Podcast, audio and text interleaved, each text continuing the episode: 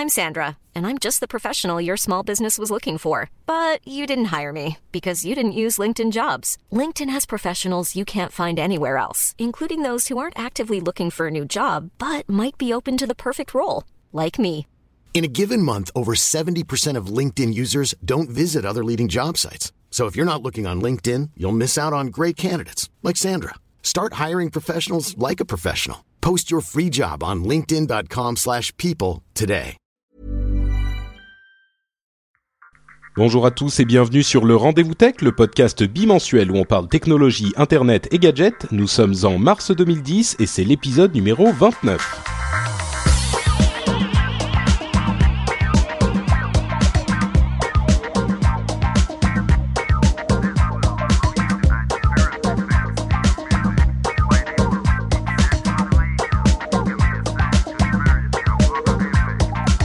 Bonjour à tous et bienvenue dans le Rendez-vous Tech épisode numéro 29, euh, le 1er mars 2010. Aujourd'hui, on va vous parler de plein de choses. Euh, tiens, j'ai l'impression, je me prends pour euh, Cédric Bonnet et, Julien de Geeking là. Non, pas du tout, mais on va quand même vous parler de l'Acta, de la Bloombox, de Cryptome, de Microsoft. Enfin, c'est des noms peut-être un petit peu obscurs, mais vous allez voir, c'est très intéressant. Et puis, on aura aussi des, des choses un petit peu plus que vous connaisserez peut-être un petit peu mieux, comme l'iPad, Twitter, etc., etc., comme d'habitude. Euh, et avant tout, je vais dire bonjour à mes deux co-animateurs du jour, euh, les célébrissimes Cédric Ingrand et Corben. Comment Bonsoir. messieurs? Bonsoir. Ça va formidable, tout, comme tous les, les- comme tous les deux, un lundi sur deux euh, vers 22 h Oh, Voilà, qu'il est gentil. On se remet du week-end. Euh, ben, vous, vous avez plein de choses dont vous allez vous, vous remettre en fait, euh, puisque vous voyagez beaucoup tous. Euh, Cédric, bah comme toujours, toi on sait. Encore que euh, t'étais en t'étais en Espagne pendant deux semaines là, c'est ça? J'ai regardé. Euh, Ah, ça c'est la magie de la télé. En fait, je suis parti en Espagne pendant deux jours.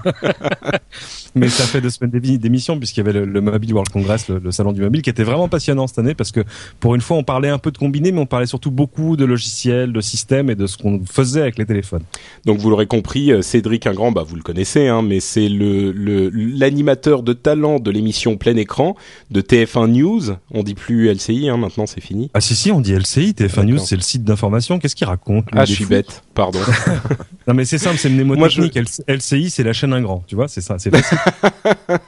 bah moi, de toute façon, je chope tout par podcast, donc. euh, Oui, c'est ça. ça Si tu fais vous- partie des gens qui savent même pas que la télévision existe encore. Mais je- Exactement, Je, comprends ton erreur, c'est normal. Donc vous allez sur euh, iTunes, vous cherchez plein écran et vous retrouvez la petite bouille de Cédric Ingrand euh, sur euh, sur votre ordinateur euh, toutes les semaines. Euh, et l'autre euh, l'autre jeune homme qui est extrêmement exténué aussi, donc c'est euh, Manuel puisqu'il voy- voyage, enfin Corben. Euh, puisque tu finis ton déménagement il, y a quelques jours à peine et déjà tu, tu es dans le rendez-vous tech. Je te remercie de cette de cet effort immense. Ouais, bah écoute, c'est moi. Ouais, un peu crevé, euh, c'était un peu rapide, mais c'est moins exotique hein, que l'Espagne, euh, l'Auvergne, mais c'est aussi sympa. Tu vas commencer à prendre l'accent, non?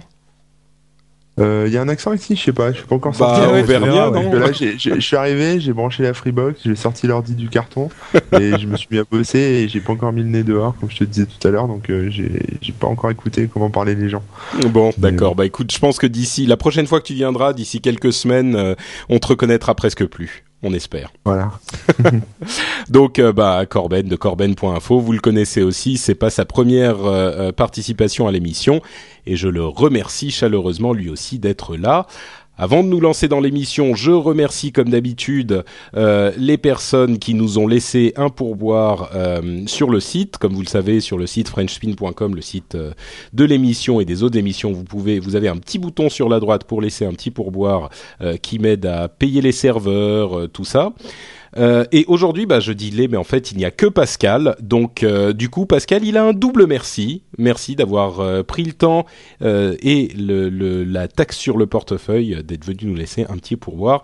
Ça fait plaisir et ça file un coup de main. Donc, double merci à Pascal. Et puis, on se lance tout de suite dans l'actualité avec une sorte de... Alors, la première chose, c'est euh, une actualité sur la durée, mais qui est extrêmement importante aussi, c'est euh, l'ACTA, dont on vous a déjà parlé dans cette émission, mais dont je pense qu'il est important de euh, reparler. Et d'ailleurs, j'ai oublié de dire bonjour à la chatroom entre parenthèses, qui va souffrir aujourd'hui parce que UStream, chez qui on fait la diffusion en direct de l'émission, c'est euh, est un petit peu euh, octant aujourd'hui. Euh, donc voilà, bah, je salue la chatroom, mais ils, ils ne m'entendent même pas parce que ah si, ça y est, c'est revenu. Donc, je disais bonjour à la chatroom aussi.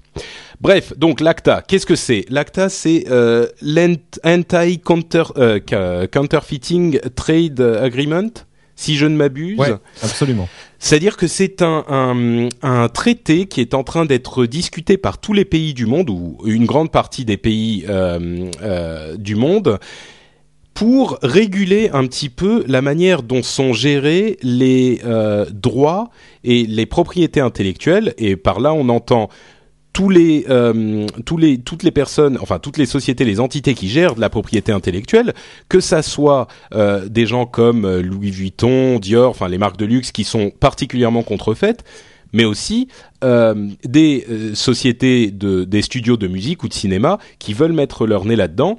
Et le problème, c'est qu'ils sont en train de tirer les choses de manière un petit peu inquiétante vers euh, la, la, sévérité, comment dire, disproportionnée, et en plus en secret. Donc les seules choses qu'on sait, c'est parce que euh, des documents ont été ont fuité de ces négociations euh, et ça devient euh, véritablement préoccupant parce qu'il y a des choses euh, incompréhensibles qui sont en train de discuter et qui sont peut-être en, phase, en passe d'être acceptées. Je vais, je vais demander à Cédric de nous en parler un petit peu plus précisément parce que tu as suivi le, le dossier de près, n'est-ce pas?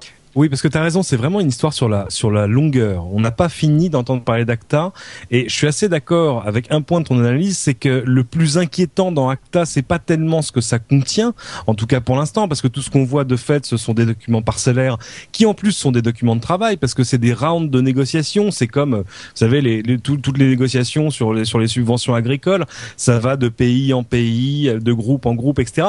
Le plus inquiétant dans cette histoire, c'est que euh, tout ça se fait dans le secret. C'est-à-dire qu'il y a déjà eu plusieurs rounds de négociations au Mexique, en Corée, ça change de pays en pays. Hein. C'est un peu comme comme les conférences sur le web 2.0. Euh, sinon, qu'on ne sait pas exactement qui négocie, quoique là aussi la lumière est en train de se faire. On ne sait pas ce que ces gens se disent et on a quand même juste un petit peu peur d'être mis devant le fait accompli une fois que tout ça sera terminé. Alors c'est aussi plus compliqué que ça parce que les parties à la négociation, tu l'as dit, sont des, pays, des grands pays, les États-Unis, le Japon, la Corée, toute l'Union européenne représentée là aussi par plusieurs pays, dont la France. A eu ce matin les noms de deux des négociateurs, français qui sont en fait des, gens qui travaillent à, à, Bercy, au ministère de l'économie et des finances. Euh, le, le problème, c'est que jusque-là, les traités sur la contrefaçon euh, tu l'as dit, euh, traitait à la fois de la contrefaçon dans le monde réel, c'est-à-dire euh, des sacs Vuitton et des polos Lacoste, et de l'autre côté de, tout ce qui est, on va dire, le, régime numérique de la contrefaçon. Mais jusque-là, on, on, disait juste comment lutter contre ces choses-là, comment coordonner la lutte, comment coordonner le travail des polices, etc. Là, apparemment, dans ACTA, il y a tout un volet répressif qui, d'ordinaire, est du ressort des, des États, c'est-à-dire qu'on se met d'accord sur un traité, qu'est-ce qu'on va faire, et après, chaque pays l'articule dans sa loi avec ses contraintes nationales, les traités européens, etc., etc.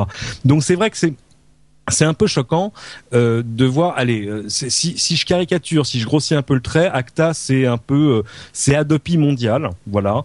Euh, c'est-à-dire avec des, des, choses même qui sont qui n'existent pas dans Adopi, c'est-à-dire la responsabilité des hébergeurs de toutes les plateformes techniques euh, qui deviendraient responsables bel anglicisme, qui deviendraient responsables du contenu qui transite sur leur serveur.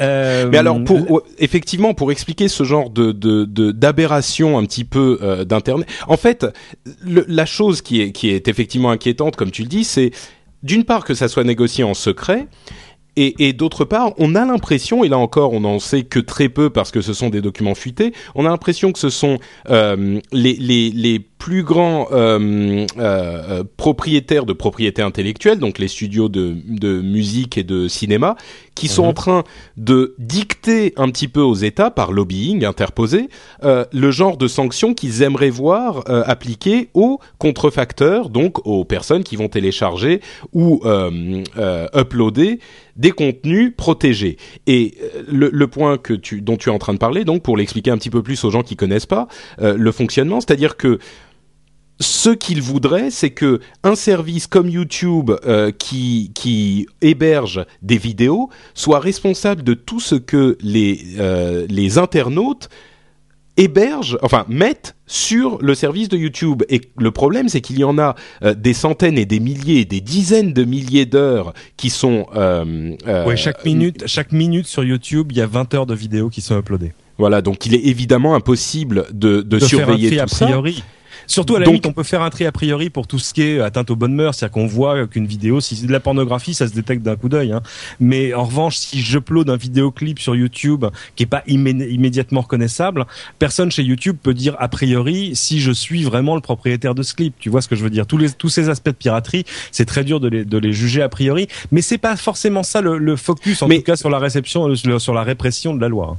Non, c'est sûr, mais ce qui est, ce qui est- ce que ça voudrait dire, ne serait-ce que ce petit détail, c'est que concrètement, l'une des craintes, c'est que ça euh, empêche YouTube de fonctionner, parce que s'ils sont menacés de de procès et d'amendes très fortes à chaque fois qu'il y a une vidéo qui a un tout petit truc de travers, comme ils ne peuvent pas tout surveiller. Le, le scénario catastrophe qui a priori n'arrivera pas mais qui est quand même inquiétant, c'est YouTube ne peut plus fonctionner parce qu'il n'est plus en accord avec la loi. Donc c'est l'une des choses qui qui, qui inquiète euh, les les gens qui regardent un petit peu ce qui se passe avec l'ACTA. Euh, Je pense, que, je pense que euh, là aussi, hein, l'affolement vient du fait qu'on qu'on a une vue assez parcellaire et par, par essence, hein, parce que tout ça se fait dans le secret. On a une vue très parcellaire des négociations. On ne sait pas exactement euh, ce qui s'y dit. On comprend euh, quels sont les, les, les buts, on va dire, recherchés par les ayants droit, euh, qui sont légitimes par rapport à leur business. Mais euh, est-ce que tout ça va vraiment se retrouver par un claquement de doigts dans la législation française et européenne? Euh, On n'en est vraiment pas là, parce qu'il y a quand même des traités européens. Il y a plein de choses sur justement la responsabilité des hébergeurs, il y a la loi pour la confiance dans l'économie numérique. Tout ça va pas être euh, effacé d'un trait de crayon.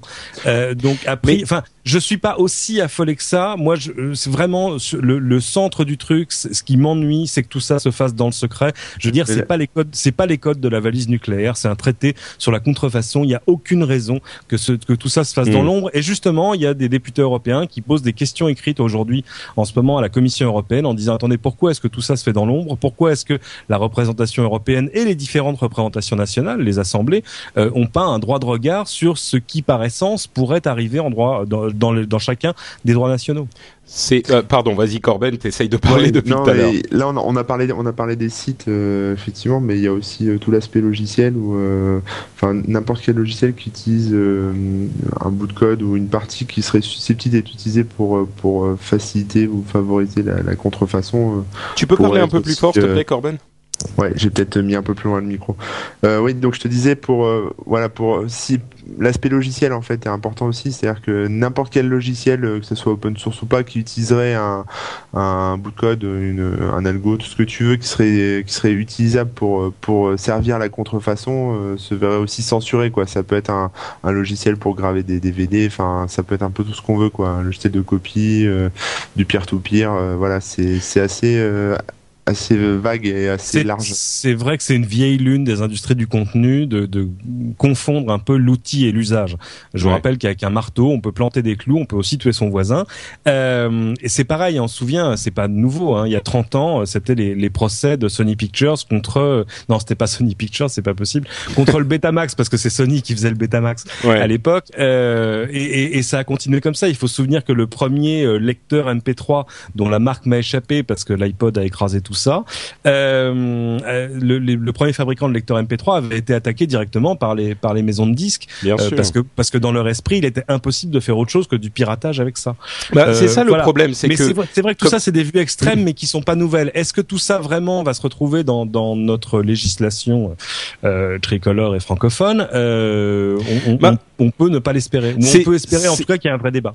C'est sûr, euh, ce que tu dis est tout à fait vrai. Il faut pas non plus céder à une panique totale. Euh, mais comme le dit, comme le dit Corben, euh, l'une des grosses inquiétudes, c'est que ils essayent, en fait, euh, les, les- ces industries essayent de euh, de de- d'oblitérer ces outils qui peuvent servir à des fins euh, illégales, parce qu'il faut pas non plus euh, euh, se tromper de débat les buts recherchés par euh, les, instances qui sont en train d'écrire l'ACTA sont louables. La protection de la propriété intellectuelle, même si certains modèles sont un petit peu vieillissants, certains modèles commerciaux sont un petit peu vieillissants, la protection de la propriété intellectuelle est nécessaire. Ça, personne ne le nie.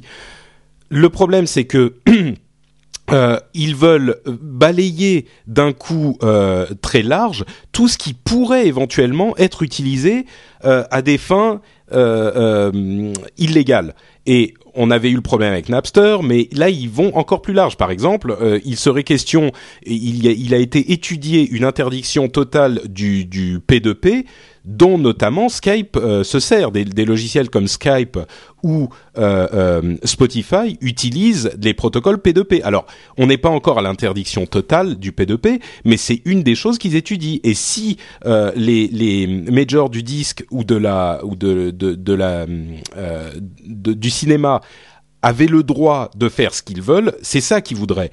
Et pour revenir à ce que tu disais, Cédric, moi, il y a un an et demi, j'aurais dit oui, c'est vrai, ne nous inquiétons pas, ne nous affolons pas.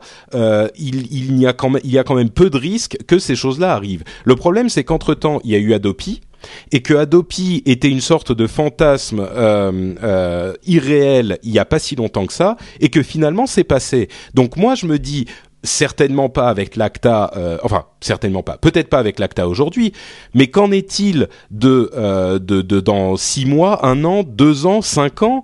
Parce que ces gens-là, les gens qui sont au, au, au Parlement, euh, au Parlement au pluriel, ne comprennent pas comment fonctionne Internet et euh, succombent, si tu veux, aux arguments des gens qui leur expliquent la de la manière dont ils voudraient que ça soit compris.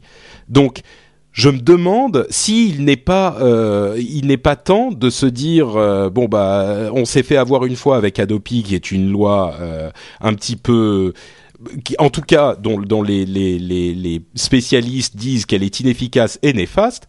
Est-ce qu'on n'est pas en train de de, de, de, de, de se de rester calme en se disant ça va jamais passer parce que c'est trop gros et est-ce qu'on va pas se faire avoir? C'est toujours un risque, mais euh, mais il faut pas oublier quand même que euh, parmi ces négociateurs, c'est-à-dire que les échos qu'on en a euh, sont sont apparemment des échos sur les les, désir, des, les des, des, industries du contenu. on n'a pas forcément l'autre son de cloche des autres négociateurs, et, et de toute façon, encore une fois, même une fois que ce traité sera signé, euh, il faudrait qu'il soit décliné en droit européen et en droit français. C'est hmm. pas gagner, gagner, gagner. Et là-dessus, heureusement qu'il y a des gens qui ont les moyens de se défendre. Je pense à Google en premier lieu, parce qu'évidemment, euh, quand on est euh, un géant de l'internet euh, et qu'on gagne de l'argent avec avec des contenus, on n'a pas du tout envie que le régime de responsabilité change. Regarde ce qui s'est passé en Italie la semaine dernière, où Google, trois, c'est pas Google, c'est trois cadres de Google, directeurs juridiques, etc., américains, qui, qui sont même pas nécessairement, enfin qui, qui vivent pas en Italie, ont été condamnés à de la prison avec sursis à cause d'une vidéo publiée sur YouTube qui, euh, au, goût des juges, avait pas été retirée assez rapidement. C'était une vidéo euh, pas très ragoûtante sur euh, un, un, un, jeune homme un jeune, handicapé, qui avait enfin battu ou, à peu près martyrisé par des par ses camarades de classe. le parquet a demandé un an de prison ferme. On imagine la tête du directeur juridique de Google dans son bureau à Mountain View, à qui on dit boss, vous savez, en Italie, on, on a envie de vous coller un an de prison ferme. mais tu vois, à la limite, ça, ça, ça va presque dans mon sens parce que il suffit que ces, ces traités soient appliqués aux États-Unis et ça a des conséquences, enfin aux États-Unis ou ailleurs, et ça a des conséquences directes sur euh, l'ensemble des pays qui sont sur Internet, c'est-à-dire sur tout le monde. Oui, mais alors, d'ordinaire, dans, dans, toutes ces affaires euh, d'industrie, à un moment, il, il, se passe, il, comment dire, euh, à un moment, il, il, va se passer quelque chose, c'est-à-dire que en termes de lobbying pur, euh, les industries de l'internet seront plus fortes que les que les seules industries du contenu, parce qu'évidemment l'industrie du numérique va englober euh, rapidement toutes ces industries de contenu. Je ne comprends pas pourquoi euh, Google n'a pas déjà racheté les trois majors. si peut, peut-être pour des questions de position encore anticoncurrentielle dont il se méfie quand même puissamment. Mais si tu veux, EMI Universal et, et, Sony BMG pour Google, c'est quoi? C'est bon, c'est pas grand-chose. Ah, c'est sûr qu'il faudrait que Google se mettre d'accord avec Microsoft et Apple. Chacun en rachète Nickel. une. Chacun en prend Et, une. euh, Voilà. Bon, donc, donc ça c'est plié. Allez au suivant, au suivant de ces messieurs. Mais non, non, mais c'est en même temps leur métier, c'est pas de faire du contenu. Ça, il faut jamais, il faut jamais l'oublier. C'est sûr. Mais euh, enfin voilà, moi tout ce que je dis c'est qu'Acta a quelque chose à surveiller de près. Il faut s'y intéresser parce que c'est quelque chose qui peut avoir des effets sur nos vies d'internautes dans dans les, allez, je vais pas dire dans les mois, mais dans les années à venir. Il faut jamais oublier que euh, la loi de 2006, la DAD-VSI, était une adaptation en droit français d'un traité européen qui datait de 2001 ou 2002, donc à peu près le pré-cambrière de l'internet. Euh, c'est à peine au début du haut débit. Euh, donc voilà, tout ça va pas se faire, euh, tout, tout ça va pas se faire d'ici la semaine prochaine, euh, négocier sur un coin de table un vendredi soir. Euh, mais il faut s'y intéresser et il faut, je pense, euh, demander et soutenir euh, nos, nos députés européens quand ils demandent à ce que ces, des- ces discussions se fassent au moins, euh, voilà, en plein jour, quoi. Qu'on sache qui parle de qui, avec quoi, où on en est de la discussion, de quel point on est en train de parler spécifiquement, Euh, parce qu'évidemment là-dessus Disons que toutes les associations, les syndicats de sites internet Ouais. sont un peu euh, sont, sont un peu vent debout. Surtout que tout ça se fait sans eux. Bah, c'est, c'est, c'est- disons que si on ne peut retenir, euh, si on ne doit retenir qu'une seule chose de, de cette histoire d'Acta, euh, quoi, quelle que soit l'étendue de notre, euh, de notre, euh, euh, euh, comment dire, horreur, l'étendue de notre terreur euh, vis-à-vis de ce traité, c'est cette histoire de négociation en, en, en secret qui est euh, totalement inacceptable et pour, con- concernant cet aspect de la chose, je vous recommande d'aller voir nos, nos camarades de la Quadrature du Net, qui est l'un des groupes de. Toujours sur les bons coups. Bon, ils sont un petit peu, ils sont un petit, ils- je les suis pas sur Ah bah, c'est leur truc. Euh, hein. Ils, ont, ils sont un petit peu, euh, je vais pas dire opportunistes parce que je crois qu'ils croient vraiment en ce qu'ils font, mais je, à je mon crois, sens, je les crois sincères. Ouais. Ouais, non, vraiment. Mais par contre, je crois qu'ils ils font pas toujours euh, les choses de la manière la plus efficace et ils sont pas toujours aussi pédagogues qu'ils devraient. Ceci dit, il y a peu de groupes euh, en France qui se battent pour défendre les intérêts des internautes et d'internet en général et ils en font partie et ils sont très actifs et ils ont notamment euh, un petit encadré sur ce sujet en particulier. Donc, je vous encourage à aller voir euh, ce qu'ils font. Et si vous avez un petit peu de temps à perdre, euh, on dit souvent aux États-Unis écrivez à votre député, ça sert, machin. Je suis pas certain qu'en France ça serve autant, c'est pas la même, le Si, même si, ça fonctionnement. sert. Euh, ça, bon, alors Si, faites ça. Et je dirais aussi un- une autre chose à faire, c'est d'écrire aux journaux.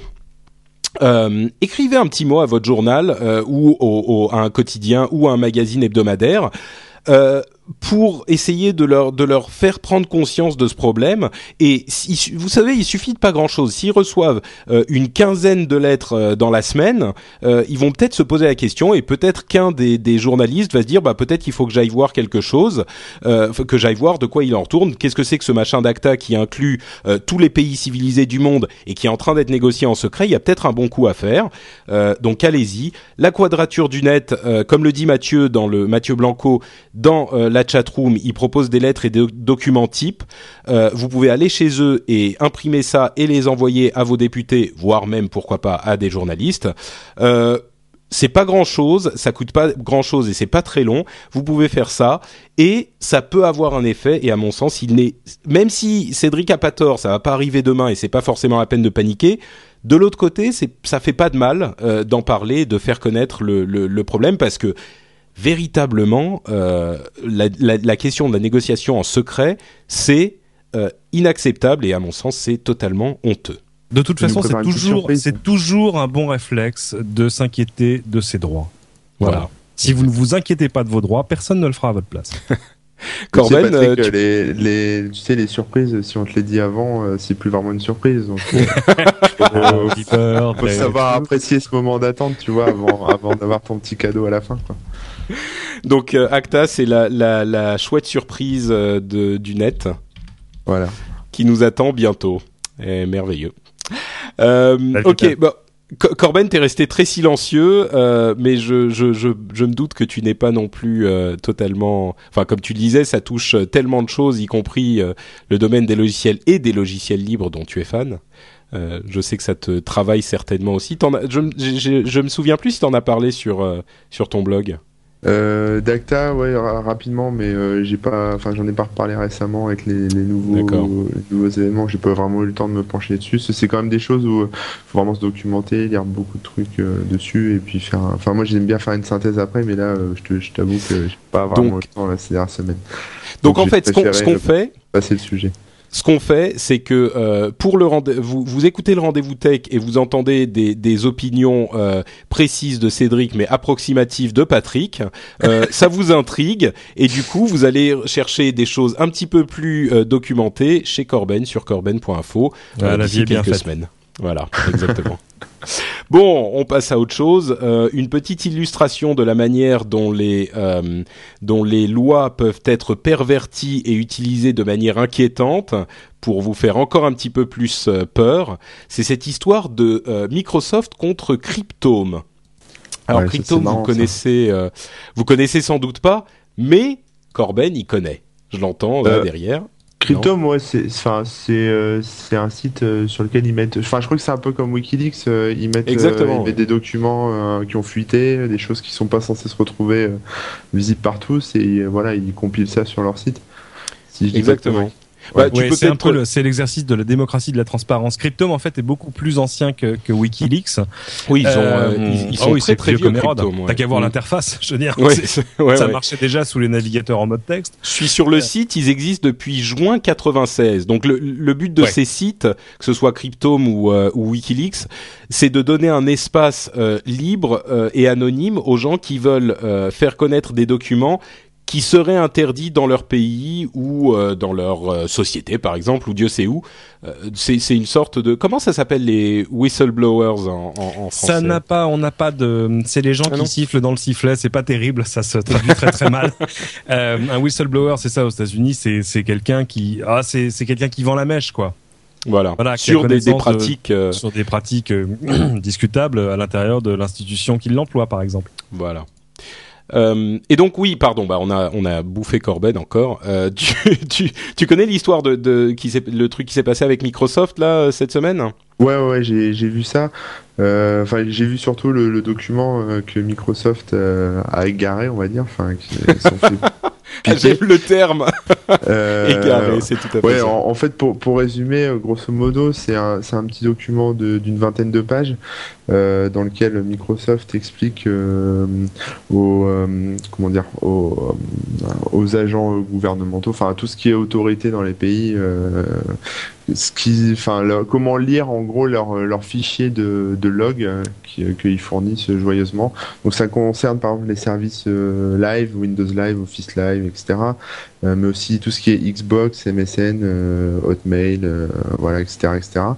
Et En, gros, ça détaille euh, ça détaille ce que les, les agences gouvernementales peuvent obtenir comme intervention sur les, les services de Microsoft, quoi. C'est ça, C'est ça, c'est-à-dire que là, moi là je suis la police, je dis Microsoft, donne-moi euh, toutes les IP qui sont connectées sur Xbox à telle heure, à tel moment, etc.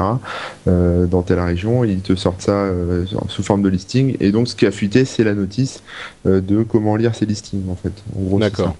Avec, Et euh, donc c'est arrivé, on ne sait pas comment sur euh, Cryptome, quoi.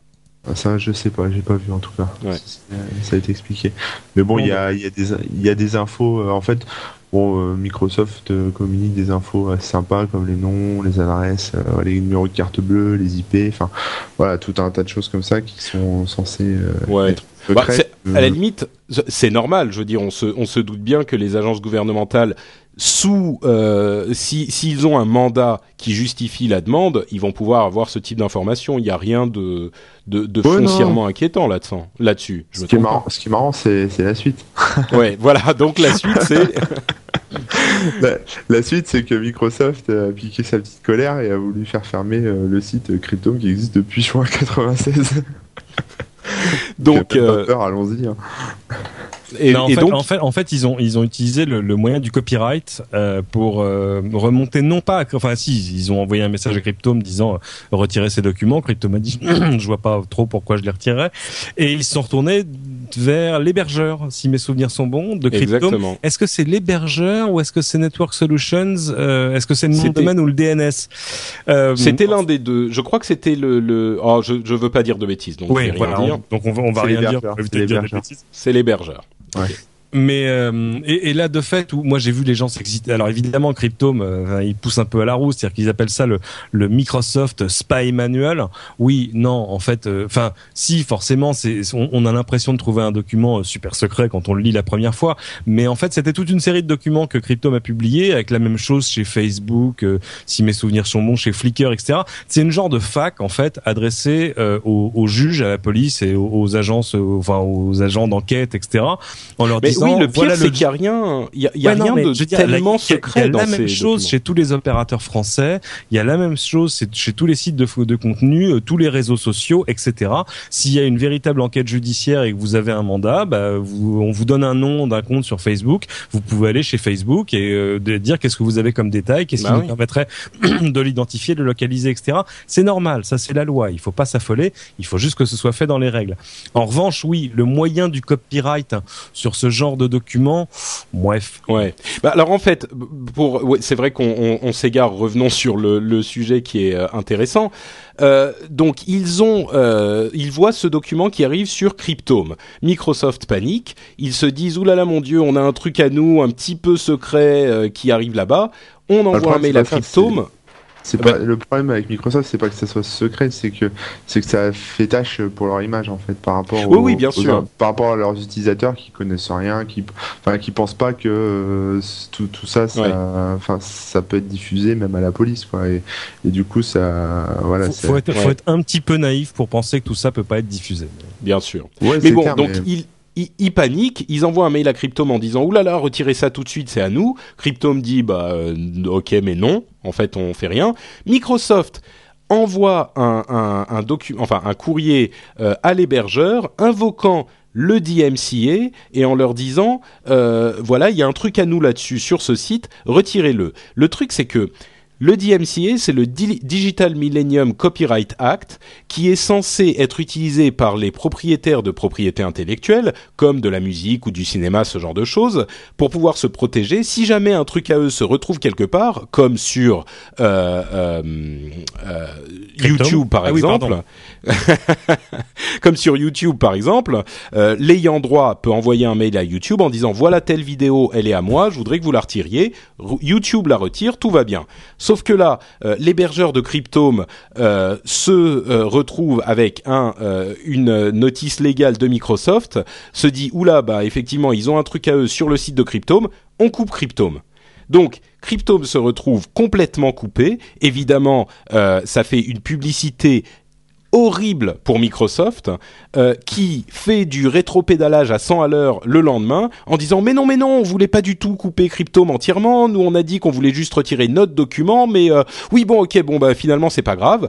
Et le résultat, comme d'habitude et comme toujours, comme à chaque fois que quelqu'un essaye de contrôler euh, une fuite d'informations de ce type-là sur Internet, c'est que euh, le document est toujours euh, en circulation, d'autant plus que c'est un simple document PDF, donc il est facilement copiable et tout le monde mmh. l'a euh, partout. Et euh, Cryptome est au centre de toutes les conversations du net depuis euh, plusieurs jours. Donc des, des, centaines de milliers de personnes qui ne connaissaient pas Cryptome en ont entendu parler depuis. Et Microsoft se retrouve euh, le nez dans la farine pour le pour le moins euh, parce qu'ils ont le rôle du euh, du mauvais de la mauvaise personne dans l'histoire. Donc, je suis en train de lire euh... juste le commentaire de Mathieu Blanco dans la chatroom qui dit non, non, en fait, faut faire comme Apple, tu dis rien et après tu casses des jambes. bah, en tout cas, euh, la, la, première partie, c'est-à-dire tu dis rien, ils auraient été certainement mieux inspirés de faire ça, parce que c'était un ratage complet. Mais je pense que c'était bon, c'était pas non plus l'histoire du siècle, mais c'était intéressant d'en parler euh, juste après la question de l'ACTA, parce que c'est un exemple de la manière dont une loi, comme je le disais tout à l'heure, peut être pervertie pour être utilisée d'une manière dont elle n'était pas prévue. Euh, et bon, la, le DMCA qui était prévu pour protéger les contenus numériques euh, se retrouve euh, euh, utilisé régulièrement comme une arme pour faire taire des des gens qui disent des choses que certaines personnes n'aiment pas. Donc bon, c'est un, un, un, petit un danger qu'il ne faut pas ignorer non plus. Heureusement, en France, nous avons le droit à l'information qui permet de faire des choses qu'on n'a pas le droit de faire d'ordinaire. Oui, euh, c'est vrai. Par, par, exemple, évidemment, en matière de copyright. Exactement. Bon, allez, on, abandonne euh, la section juridique euh, du rendez-vous tech et on passe à la, à la section euh, je rêve que les, les, nuages roses pleuvent, fassent pleuvoir de l'argent et que, les, que les licornes courent librement dans les forêts. Tu fumes quoi, toi? D'accord. Alors vous allez comprendre, je voudrais parler de la Bloombox, c'est-à-dire cette nouvelle technologie qui est censée nous apporter une énergie euh, bon marché, euh, non polluante, euh, facile, indépendante, une sorte de petite boîte de 10 cm euh, de 10 cm de côté, un petit cube qui peut alimenter à lui tout seul ou presque votre maison entièrement. c'est un projet qui a été présenté, c'était cette semaine ou la semaine dernière, je crois que c'était cette semaine. enfin, pardon, on est on est lundi, donc c'était la semaine dernière. je vais y arriver. Euh, c'est un projet euh, très intéressant, une société qui s'appelle Bloom Energy.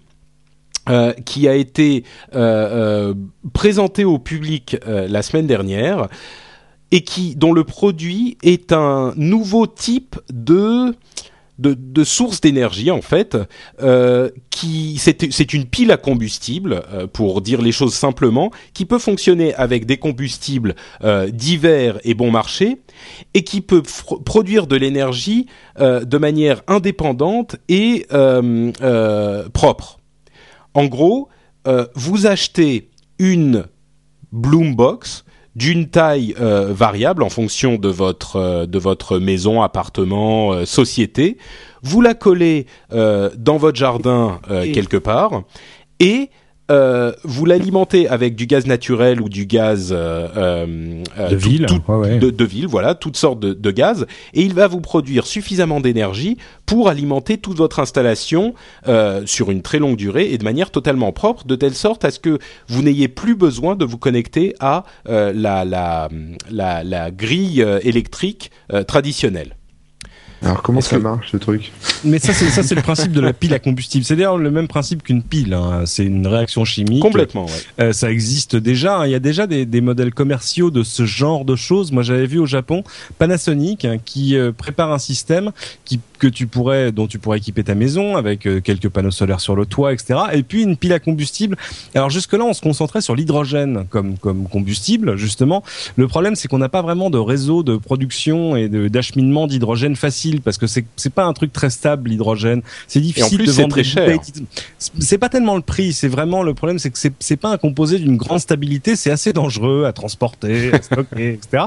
Euh, donc Panasonic là, il disait, ils faisaient tourner leur truc au, gaz de ville et avec justement ce système qui permettait, ah ben, alors t'avais euh, des panneaux solaires, des batteries et une pile à combustible. En gros, quand il y avait du soleil, ta, maison était alimentée comme ça, et quand il y en avait moins, et eh ben c'était la pile à combustible qui prenait le relais euh, avec aussi des batteries pour un système qui coûtait, si mes souvenirs sont bons, 30 à 35 000 euros, ce qui ramenait au prix d'une maison neuve et pas délirant, surtout pour gagner son, son indépendance énergétique.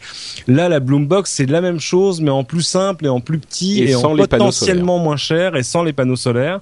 Euh, sinon, pour l'instant, euh, ça, en, grand modèle, ça coûte encore quasiment un million de dollars, si mes souvenirs sont bons, et qu'en gros, on nous promet ça pour dans 10 ans. On nous promet ça pour dans 10 ans, mais pour 3000 3000 euh, dollars pour une Bloombox qui fait vraiment, c'est impressionnant, ça fait vraiment 10 cm de d'arête. Euh, et c'est censé alimenter, euh, produire suffisamment d'électricité pour alimenter votre maison.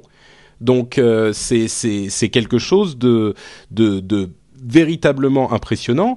Et quand on commence à ajouter tous les avantages, c'est-à-dire pas de panneaux solaires, donc pas besoin de dépendre du soleil, euh, pas de, de, de, gros volumes, pas de bruit, pas de euh, de, euh, d'encombrement, pas d'émissions de, CO2. Voilà, évidemment, c'est génial. Enfin, sur le c'est génial. Voilà moi, je me, je me, méfie toujours un peu. Euh, c'est chat échaudé, euh, crâne froide. Il y a, il y a deux ou trois ans, j'avais fait des sujets sur une boîte irlandaise qui s'appelait Stiorn, S-T-E-O-R-N. Allez, allez chercher ça sur Wikipédia, c'est au frère. Et euh, ça avait l'air d'être des chercheurs assez sérieux qui disaient, écoutez, on, on est embêté, on sait pas trop comment vous dire ça, mais on, on croit bien avoir découvert le, le mouvement perpétuel. Et euh, donc, euh, on, on, va essayer de trouver des scientifiques indépendants qui pourront valider notre trouvaille, parce qu'évidemment, si on a inventé le mouvement perpétuel, ça veut dire qu'on aurait inventé une source d'énergie euh, quasi gratuite, infinie, un truc qui ne s'arrête jamais, etc. Donc, ce serait quand même la grande révolution du 21e siècle. tout ça a duré un an où il y a eu des validations, des contre-validations, des trucs qui marchaient, qui marchaient pas. Et alors, ils étaient embêtés parce qu'en fait, ils n'arrivaient pas à reproduire l'expérience devant les gens qui venaient valider le principe. Et donc moi j'ai fait un sujet, puis deux sujets, et il n'y a pas eu de troisième sujet. Euh, donc voilà, je me, méfie, je me méfie toujours un peu, même si le garçon qui est là a l'air très sérieux. Derrière ça, il y a des, des, des, des cabinets de, de, capital risque extrêmement sérieux, des Kleiner Perkins, des trucs comme ça, les gens qui étaient déjà derrière Amazon et Google. Donc on imagine quand même que bon, il y a un process de validation euh, assez sérieux, mais de toute façon, ça illustre euh, un mouvement qui lui est à peu près irrépressible, qui est celui à terme euh, de l'indépendance énergétique euh, des habitations. Et c'est super important parce que ce qui coûte cher dans l'énergie, c'est un l'énergie, mais c'est surtout euh, au jour le jour le réseau qui vous apporte l'énergie. Or tout à coup, bah, c'est-à-dire que Mathieu dans sa dans, dans, dans sa maison en, Auvergne, à Chamalières, s'il peut mettre un truc gros comme Manu, Manu, Manu, pardon, s'il peut mettre un truc gros comme une boîte à chaussures à côté de son compteur électrique et, et pouvoir arrêter de de, de de, payer EDF, et si dans sa prochaine maison qu'il ira mettre sur le plateau de mille vaches, sans nul doute, euh, il peut là aussi euh, mettre un truc qui lui permet de ne même pas avoir à tirer, à, creuser des tranchées, à avoir des lignes électriques. Euh, non, c'est des trucs qui vraiment peuvent changer bah, le truc plus encore dans les pays du sud que chez nous d'ailleurs. Mais le truc, c'est qu'il faut il faut quand même avoir du gaz naturel, enfin ou du gaz, un type de gaz pour pour que ça fonctionne. tu vas chercher ta bonbonne à la station, ça c'est normal. Tu, tu vis pas à la campagne, toi. Hein. c'est vrai, c'est vrai. Corben, tu disais un truc? Non, je disais un truc comme ça, c'est bien, ça va me permettre de faire repartir ma DeLorean là, parce qu'elle prend la poussière euh, depuis quelques années, donc euh, c'est impeccable. Retour vers le futur, c'est vrai. Mais disons que l'une des, des, des l'une des raisons pour lesquelles ça a été véritablement euh, euh une, une, quelque chose qui a résonné avec l'ensemble de la sphère technologique, c'est que comme tu le disais, Cédric, ça, ça tend vers quelque chose d'intéressant qui serait l'indépendance énergétique, c'est-à-dire que de la même manière que euh, on a aujourd'hui euh, chacun euh, Oh, je sais plus ce que je voulais dire, ça m'a échappé tout à coup. c'est pas très grave. Bref, donc tu vois, chacun chacun aura sa petite euh, mini centrale électrique chez lui, et tu n'es plus du tout euh, dépendant de euh, du, du, réseau général. Ceci dit, il y a de fortes chances que les, les, les les équipementiers, les électriques, les électriciens, s'y intéressent et fassent ce type de d'installation dans les différents quartiers ou dans les différentes villes et, euh, et, et vous, vous vendent toujours cette énergie et que eux s'occupent de l'infrastructure, mais de manière plus cohérente, peut-être plus. Euh, oui, parce qu'à la limite, euh, regarde, moi je vis dans un immeuble où il doit y avoir 3 fois 7 fois une quarantaine d'appartements. peut-être que la logique serait que, comme la chaudière qui est unique pour tout l'immeuble, il y ait une centrale de génération d'électricité qu'on se partage pour se partager l'énergie, la maintenance, etc. Et on n'est pas forcé d'avoir ça comme moyen individuel, à part en, en maison individuelle. Et c'est EDF pour, qui va faire la gueule. Mais justement, il n'est pas impossible que DF achète euh, ce type de technologie, l'école dans différents quartiers et, euh, et s'en servent aussi. Mais bon, c'est vrai qu'ils en ont peut-être. Il va falloir démonter les centrales nucléaires et tout. enfin, je vous rappelle que je vous rappelle que un, on ne sait pas si ça marche, et deux, c'est dans 10 ans, donc euh, on va. C'est pas la peine de perdre le sommeil tout de suite. c'est pas faux. Mais mais euh, il y a quand même euh, des, des grosses sociétés comme Google, Amazon, etc. qui se servent de prototypes depuis des mois, parfois jusqu'à 18 mois, et euh, ils sont très contents de la manière dont ça fonctionne. Ils ont économisé beaucoup d'argent, donc c'est pas non plus du domaine du, du fantasme total. Euh, il faut il faut pas totalement le, le discréditer, je pense. Non, non, non, non, pas du tout, pas du tout. C'est c'est la c'est toujours le problème de ce genre de choses, c'est toujours la déclinaison euh, dans le grand public. Euh, c'est pas facile de vendre ce genre de choses chez Carrefour. Euh, il faut euh, il faut de l'installation, il faut de la maintenance. C'est pas forcément euh, complètement plug and play. Donc par contre, évidemment, tous les gens qui sont des gros consommateurs d'énergie et qui embauchent déjà des électriciens, c'est-à-dire t'as raison, Google, Amazon, eBay, etc., qui ont déjà de grosses infrastructures. C'est-à-dire Google, ils sont quand même à deux doigts de construire des centrales. Non, j'exagère, mais mais l'énergie est quelque chose qui les intéresse directement Un pour des motifs de on est là pour changer le monde, et, et deux parce qu'ils sont énormes consommateurs d'énergie. Je veux dire, c'est eux qui sont les premiers avec Intel par exemple à lancer les Climate Savers, qui est cette alliance de constructeurs et de, et de sites web visant à, à réduire l'énergie consommée par les serveurs, parce que chez eux c'est des millions et des millions et des millions de dollars tous les mois. Bon, moi je dis comme Corben, euh, on va prendre nos clés à molette, on va aller démonter les centrales nucléaires. Et on va le faire en open source. Voilà. ça correspond bien à Corben, ça. Euh, à propos de open, pas forcément open, open source, mais des trucs ouverts, universels et tout. Euh, ah, je pensais pas tout à fait à ça, mais il y a de l'idée. Euh, le l'App Store universel, qui ah. est un projet qui a été euh, annoncé par 24 grandes sociétés de téléphonie, qui inclut des constructeurs, des opérateurs, etc., etc. L'idée, ça serait d'avoir une sorte de concurrent aux différents App Store et évidemment en premier d'entre eux l'App Store d'Apple, donc un concurrent à ces App Store qui soit disponible alors attention, hein, le, le, le cahier des charges est, est pas peu ambitieux. C'est disponible pour tous les téléphones, sur tous les opérateurs, dans tous les pays, ou en tout cas tous les Shazam. opérateurs qui Je dirais euh, Shazam si c'était pas déjà une application de l'App Store. Mais euh, ouais, ça, ça a un côté pensée magique. Euh, c'est un truc ouais, c'est un peu ça. Hein, ils ont les, en fait les 24 sociétés en question, euh, c'est 24 euh, très gros opérateurs, les plus gros, les AT&T, Vodafone, Orange, euh, Telefonica, c'est des gens qui à eux tous ont 3 milliards d'abonnés mobiles. Donc c'est des gens quand même qu'on peut prendre au sérieux. euh, c'est pas mal 3 milliards d'abonnés. Ça ça, ça, ça, donne le tournis hein, ouais, ça, claque pas mal sur le communiqué de presse, allié à quelques constructeurs de mobiles qui sont pas des gens de, de, de second rang, hein, qui sont Samsung, LG, Sony Ericsson. Et euh, l'idée c'est ça, c'est de pouvoir dire aux développeurs si vous développez pour notre giga App Store global, eh ben votre logiciel il sera tourné chez tous les opérateurs et pour toutes les et pour tous les, les mobiles. Alors c'est bien, mais moi j'étais à Barcelone et je suis allé attraper bah, l'opérateur local qui est Et je leur ai dit ok bon j'ai lu le communiqué de presse et il est assez court. Maintenant comment ça va marcher? Et là là il y a eu un blanc euh, bah, on va, ça va, ça va marcher parce qu'on va faire en sorte que ça marche. Et bah, bah, le problème, c'est que euh, il y a tellement de types de d'appareils et de terminaux différents, euh, tellement de réseaux différents. Enfin, bon, à vrai dire, le seul, le, le, problème le plus gros, c'est que tous les appareils sont différents. Ils fonctionnent pas sur les mêmes euh, les, les, mêmes systèmes. Ouais, non, ils, mais... ils ont pas les mêmes euh, claviers, les mêmes écrans, les mêmes. Enfin. Ouais, mais là, ce qu'ils veulent faire, c'est ils veulent, ils veulent partir de zéro, c'est-à-dire que ils veulent bosser avec euh, des organismes de normalisation comme le W3C ou enfin voilà pour pour prendre un truc qui soit euh, qui soit un standard en fait euh, commun à tous, euh, voilà comme et puis qui soit portable sur tous les tous les appareils. Donc c'est c'est un gros projet, hein, ça va falloir qu'ils bossent quoi. Mais mais bon, c'est ce qu'ils veulent faire quoi. Ils, ils veulent pas faire un enfin un compilo pour chaque chacun de leurs téléphones. Non non, ils, ils veulent réinventer l'espéranto. Le truc, ouais, c'est ça, voilà, c'est ça, Ils veulent faire l'espéranto de l'App Store universel. Donc, bon, non, donc l'idée, ça serait louable, hein, mais euh... l'idée, ça serait que il y ait des, par exemple, euh, si si on prend un nom au hasard que j'ai que j'ai noté euh, dans le discours de Cédric, le Giga App Store global qui me paraît pas mal. Euh, si on a, il, il, y aurait une sorte de standard Giga App Store global Je suis et en train de déposer tous les giga App Store global.com. le GAG. Et attends, c'est pas mal. L'acronyme du GAG, c'est le gag quand même. Ouais, Donc, 3 milliards euh, d'abonnés, ça... allez, 50 cents par abonné, ma fortune. Donc, pas mal.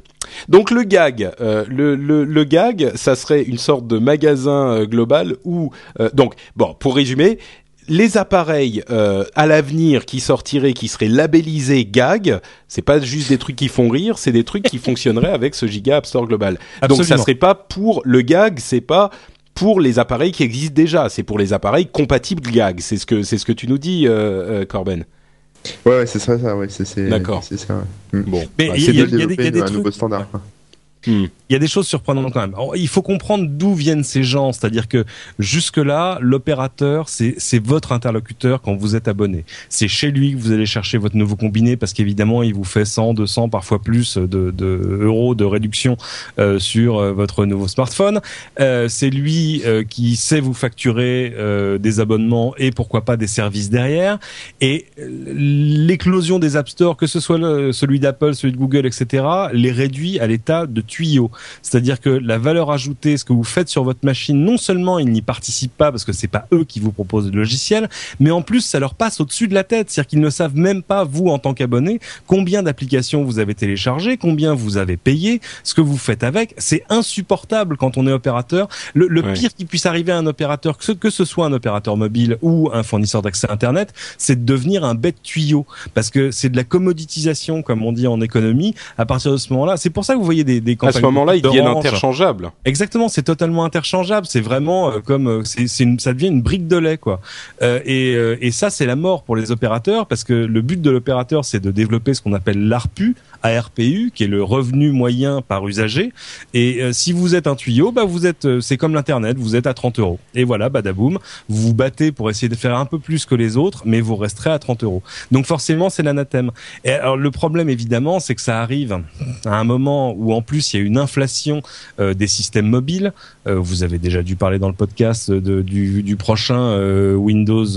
alors Bien sûr, ouais. Windows le nom Mobile imprononçable, 7 Series, voilà, voilà. Windows Mobile 7 Series. Windows. Phone 7 Series, voilà, on va y arriver. Bada chez Samsung, qui est leur nouveau système qui, qui ressemble un peu, Ouais. qui ressemble même pas mal à Android, disons-le, mais qui est intéressant parce que c'est le premier. Il faut jamais oublier que dans toutes les marques qu'on cite tout le temps, Microsoft, Apple, Google, etc., il y a une seule marque hein, qui produit elle-même ses téléphones avec ses propres composants et ses propres technologies, c'est Samsung. Euh, donc forcément, ça, ça pose question parce que tout à coup, vous avez un constructeur qui en plus va vraiment maîtriser son système et qui va arriver à proposer ses innovations plus plus vite que les autres constructeurs. Aujourd'hui, enfin non, j'allais dire quand Google a une nouvelle version de son système, non, il la sort en mise à jour. C'est pour ça qu'il y a une version. Bon, on s'égare, on s'égare, Cédric. Bref, le boulot des 24, alors je sais pas, hein, moi je sens un peu de, de dépit dans l'annonce des 24 opérateurs. C'est genre non non mais attendez, mais nous aussi on veut jouer. quoi. Ouais.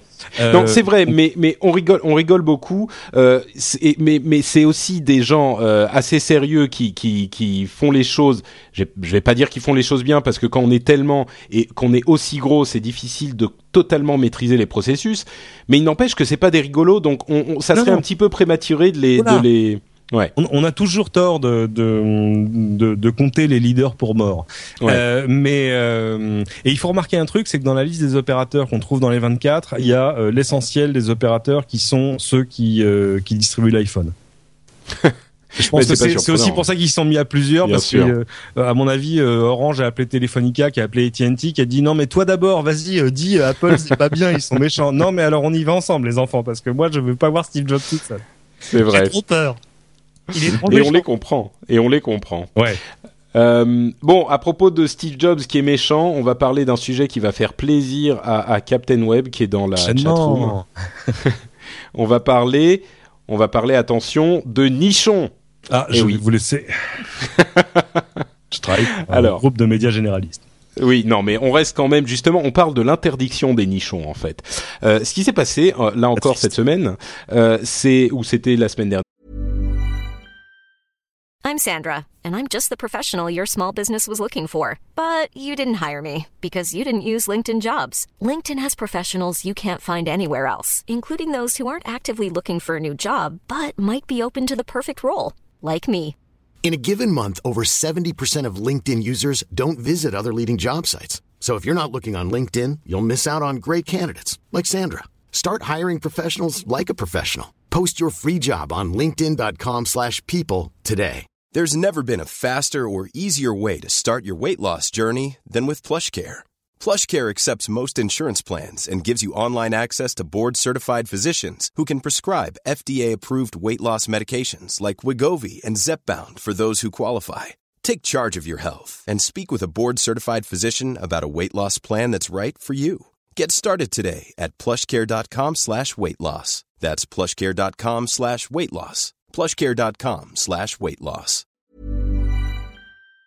Euh, Apple, César, non Euh, pas exactement, euh, mais mais ça aurait pu. Euh, c'est Apple en fait qui a décidé de retirer euh, de son App Store toutes les applications qui avaient, euh, alors comment est-ce qu'ils l'ont défini, euh, des contenus euh, discutables ou qui pouvaient faire atteinte euh, aux bonnes mœurs, comme tu le disais très justement tout à l'heure, Cédric, et même qui pouvaient juste euh, euh, montrer un petit peu trop de peau ou des bikinis ou ce genre de choses, sauf celles de grandes maisons déjà euh, connues, euh, dont on savait qu'elles avaient ce genre de choses déjà euh, sur leurs applications, parce qu'on le savait. En gros, c'était pas très clair, mais euh, toutes les applications un petit peu douteuses euh, ont été retirées de la- de l'App Store. Euh, des trucs où on voit des filles en bikini, les scanners déshabillants, les euh, les euh, les, les J'ai j'ai pas essayé, font- ça marche les scanners déshabillants? Ah bien Non. sûr, il Ah, fallait le récupérer, mais bien sûr, ça marche Oh. super bien. Je vous il fallait- laisser, maintenant tu peux plus. Maintenant tu peux plus, c'est fini. Ça marche que sur les vieux. Oh, Ça marche que sur les vieux. ça marche que pour les vieux. Euh, ouais, donc Apple a fait preuve d'une sorte de de de comment dire euh, de de De, pru- de pruderie, dirons-nous. J'allais dire de, décision arbitraire, de Caché censure, sous sein que je ne saurais voir. Mais Ouais, enfin, l'iPhone, euh, il n'y a plus l'intérêt d'avoir un iPhone alors s'ils ont tout, ce qui, tout ce qui était intéressant euh, dans l'App Store. euh, Enfin voilà. Vous l'aurez compris, Corben n'est pas super fan de, de l'iPhone. T'es sur, j'imagine que tu es, on parle de téléphone depuis tout à l'heure, t'es sur Android, euh, sous Android, euh, toujours toi. Ouais ouais, j'ai un. Enfin là, j'ai- en ce moment, je suis, j'ai un Nokia avec un truc qui s'appelle Mimo. C'est un espèce de, de Ah Linux, de Linux. euh, mais sinon ouais, Ouais. Corben sous Linux, pourquoi ça ne me surprend pas Jusque-là, tout est normal. Non, mais ce qui est quand même net, parce qu'on l'a pas dit, c'est que ça veut dire quand même que c'est 5000 applications de l'App Store qui sont passées à la trappe. Ouais. Et, et sans, ça, sans que les développeurs n'aient été prévenus euh, Non, non, du rien, jour au lendemain, ils Non. se réveillent, hop, votre application n'existe plus sur l'App Store. Donc euh, merci, au revoir, euh, passez pas par la par la case départ, ne ne recevez touchez pas 20 000. francs. Euh, Non mais c'est terrible. Et, tu, l'as dit, il y a quand même, bon, il y a- une part d'arbitraire parce que toutes ces choses avaient été validées, euh, auparavant. Et euh, voilà le genre de choses qui vous fait hésiter à deux fois, réfléchir à deux fois avant de devenir développeur d'applications sur iPhone. Un, vous allez développer une application dans un store où il y en a déjà 140 000. Bonne chance. Et, deux, si demain Apple décide que finalement il a envie de faire la même chose ou que finalement, ouais non, fina- finalement ces, ces filles en bikini c'est pas terrible eh ben badaboum, vous n'existez plus, donc l'argent que vous avez investi dans vos euh, dans vos applis, euh, vous le referez jamais. ouais. Euh, ceci Et sans, discussion, sans avertissement, sans règles claires mises en avant, etc. Ça c'est ce qu'on aime le moins chez Apple, quoi. Bah, personnellement, bon, je reviendrai sur mon analyse de la chose juste après, mais Captain Web, euh, plein d'espoir, dit elles vont être réintégrées dans une catégorie explicite normalement. Mais pourquoi pas l'avoir fait dès mais- le début Enfin, Bah, le truc, c'est voilà, que de toute façon, il y a effectivement eu une, une catégorie explicite qui est apparue euh, sur le, le quelque part dans l'App Store pendant quelques jours, mais elle a disparu aussi sec et il n'est pas du tout certain qu'elle revienne ces applications. L'idée étant, alors bon, c'est facile de critiquer. Moi, je vais prendre un petit peu la défense de ce pauvre Steve Jobs qui n'a rien Ah demandé oui. à personne, euh, qui, a tout- qui est attaqué de toutes parts dans sa forteresse euh, euh, de solitude. Non, t'as raison. Euh, on, dit, on dit beaucoup de mal de Kim Jong Il, je comprends pas. Oui, non, mais c'est un petit peu ça. Mais non, mais en fait, euh, Apple a, développé cet App Store de toutes pièces. C'est leur boutique. Moi, l'exemple que je donne, c'est vous ouvrez demain une boutique quelque part dans la rue, vous achetez euh, euh, 25 mètres carrés, vous faites une boutique. Et vous décidez ce que vous allez mettre dans votre boutique. Euh, Mhm. Vous pouvez bien choisir vous-même ce que vous mettez dans votre boutique. Euh, Les gens n'ont pas euh, à exiger que vous mettiez euh, euh, tel ou tel objet ou tel ou tel. euh, je sais pas si vous vendez des films, vous n'êtes pas obligé de mettre tous les films qui existent et tous les. Si vous voulez faire une boutique où il y a uniquement des contenus euh, et des films que les enfants peuvent voir, bah vous avez bien le droit de ne pas intégrer des, des films euh, de nature choquante. Oui, non, mais d'accord, ça mais serait ça, différent ça, oui, mais ça, dire, en, en anglais, il y a une expression comme ça qui dit, euh, c'est un peu comme si on bougeait les, les, les buts, euh, les, les poteaux du, du goal euh, pendant le match. Euh, les, si les règles sont ce qu'elles sont, euh, Apple a accepté ces applications. Dans ton analogie de la boutique, c'est comme si je faisais un dépôt-vente, euh, que tu viens euh, m'apporter euh, les, les trucs que tu tresses le dimanche avec du crin de poney, et, et que euh, je dis, mais bien sûr, tout à fait, on va mettre ça dans la vitrine. Et la semaine d'après, tu repasses et tu dis, mais ça s'est vendu? Non, non, je les ai, je les ai, je les ai bazardés dans la rue parce que finalement, j'avais pas envie de les vendre. Et, et du coup, j'ai détruit le petit business que tu avais essayé de créer à travers ma vitrine. Non, c'est insupportable. Je veux dire, les, les Disons les- que toi, tu prends le côté des développeurs que je peux comprendre oui. un petit peu plus, mais il y a beaucoup de gens dans la sphère euh, technophile qui ont critiqué cette euh, cette euh, cette décision du point de vue des consommateurs. Et, autant je peux comprendre du point de vue des, des, des développeurs, bon, encore que bon, euh, c'est pas non plus la fin du monde. Enfin, si, ça peut être la fin du monde pour certains. Mais bon, Si. euh, du point de vue des consommateurs, moi je comprends pas cette condamnation unilatérale d'Apple qui dit ah mais c'est du, du despotisme, c'est on est pourtant en démocratie machin. Bah non, Ah on n'est pas en non, non, non, non, démocratie, c'est pas la leur, République euh, démocratique d'Apple d'Apple Inc. Bah voilà. Ça, ça n'existe pas. Bon. Non, non, mais ça c'est Au moins, normal. on est d'accord là-dessus. fasse ce qu'ils veulent euh, chez lui, oui, mais quand on fait ce genre de choses et qu'on a comme partenaire des milliers et des dizaines de milliers de développeurs euh, qui font quand même le contenu de l'App Store, le moins qu'on puisse faire, c'est euh, de mettre en place des règles claires, c'est-à-dire de dire vous pouvez moi- faire ça, vous ne pouvez pas faire ça, Euh, et, et pas. Moi, je vois encore des applications qui sont refusées au petit bonheur la chance parce que le logo est pas beau, enfin pour des raisons absolument aberrantes, quoi. Euh, moi, de toute façon, moi, ce que la seule chose que je demande à Apple, c'est qu'il y ait une croix dans l'interface qu'on puisse cocher en disant j'ai envie de pouvoir installer des applications qu'Apple n'a pas validées. Je comprends très bien qu'elles peuvent euh, dégrader mon expérience utilisateur de l'iPhone, etc., etc., pour que les gens aient plus besoin de, de jailbreaker leur téléphone. Je veux dire, tout ça est ridicule. Et on le voit bien avec l'apparition des autres plateformes, avec Android, où Da- n'importe qui peut développer n'importe quoi. Ça Vas-y Corben, interromps-le, commence à parler, sinon sinon on- nous on s'arrête jamais. Non mais là c'est chiant, tu vois, j'ai pas ma télécommande, on peut pas le zapper là. Il est pas à la télé, on peut pas Ça le zapper, c'est super énervant. Je l'aléa du dire, direct. c'est que- ce que je voulais dire en fait, c'est qu'ils ont une raison aussi, enfin de de ce que j'ai lu, hein, d'après ce qui se dit dans les dans les milieux autorisés euh, euh, anti anti Apple, c'est que euh, le, le marché derrière c'est l'iPad et le problème c'est qu'en fait ce qu'ils veulent faire c'est qu'ils veulent vendre l'iPad aux écoles et euh, et puis à la jeunesse de, du monde entier, donc ils veulent faire quelque chose de, de très propre et donc ils veulent voilà ils veulent, ils Ouais. veulent repartir sur de bonnes bases et virer tout ce qui est un peu un peu cochon dans leur, dans leur système quoi. C'est c'est une théorie intéressante, effectivement, ça pourrait faire sens. Mais moi, je dirais une autre chose. Euh, si vraiment vous n'êtes pas content de ce qui se passe chez Apple, euh, il y a une solution simple, ça s'appelle Android. Ou euh, Oui, d'autres. Hein, bah, Ouais, voilà, ouais. vous votez avec votre portefeuille, vous n'aimez pas ce qui se passe sur l'App Store, vous achetez un Android. Moi, en attendant, mais là encore, imagine le dépit des milliers de gens qui ont acheté des iPhones justement parce qu'il y avait des filles en maillot de bain dans les applis. Ils peuvent Eh ben, difficilement aller c'est- rendre leur combiné chez l'opérateur. Moi-même- il n'y a plus de boobies. moi-même, bah, il faut, il y a quand même, anymore. Il y a quand même, il y a quand même un truc, euh, un truc universellement accepté pour les boobies, c'est euh, le navigateur internet Safari qui est toujours disponible sur l'iPhone. Donc Mhm. on peut, euh, on peut tout de même avoir des, des contenus. mais il n'y a pas de euh, flash vidéo, euh, tout ça. ah, c'est vrai. Bon bah moi je ne dirais qu'une chose. Euh, pendant que vous serez en train de faire la queue pour pour acheter vos Android, euh, moi j'attendrai l'iPhone version 4 et je serai le premier à l'acquérir, même sans boobies. Voilà. C'est génial. Tu vas acheter un truc dont tu ne sais pas ce que c'est. Ah mais je suis, je, je- moi j'ai déjà mon, mon, mon, mon chèque euh, écrit, ça y est, c'est frais. Et l'iPad, hein, j'ai pas, j'ai pas suivi ça. Tu vas l'acheter l'iPad ou pas? Eh ben écoute, euh, je me, Ah. je, comme je le disais, euh, bah c'est c'est bien. Tu nous offres une transition vers euh, nos, nos rumeurs. Alors attends, et moi j'ai une transition euh, sonore. La séquence des rumeurs à la con.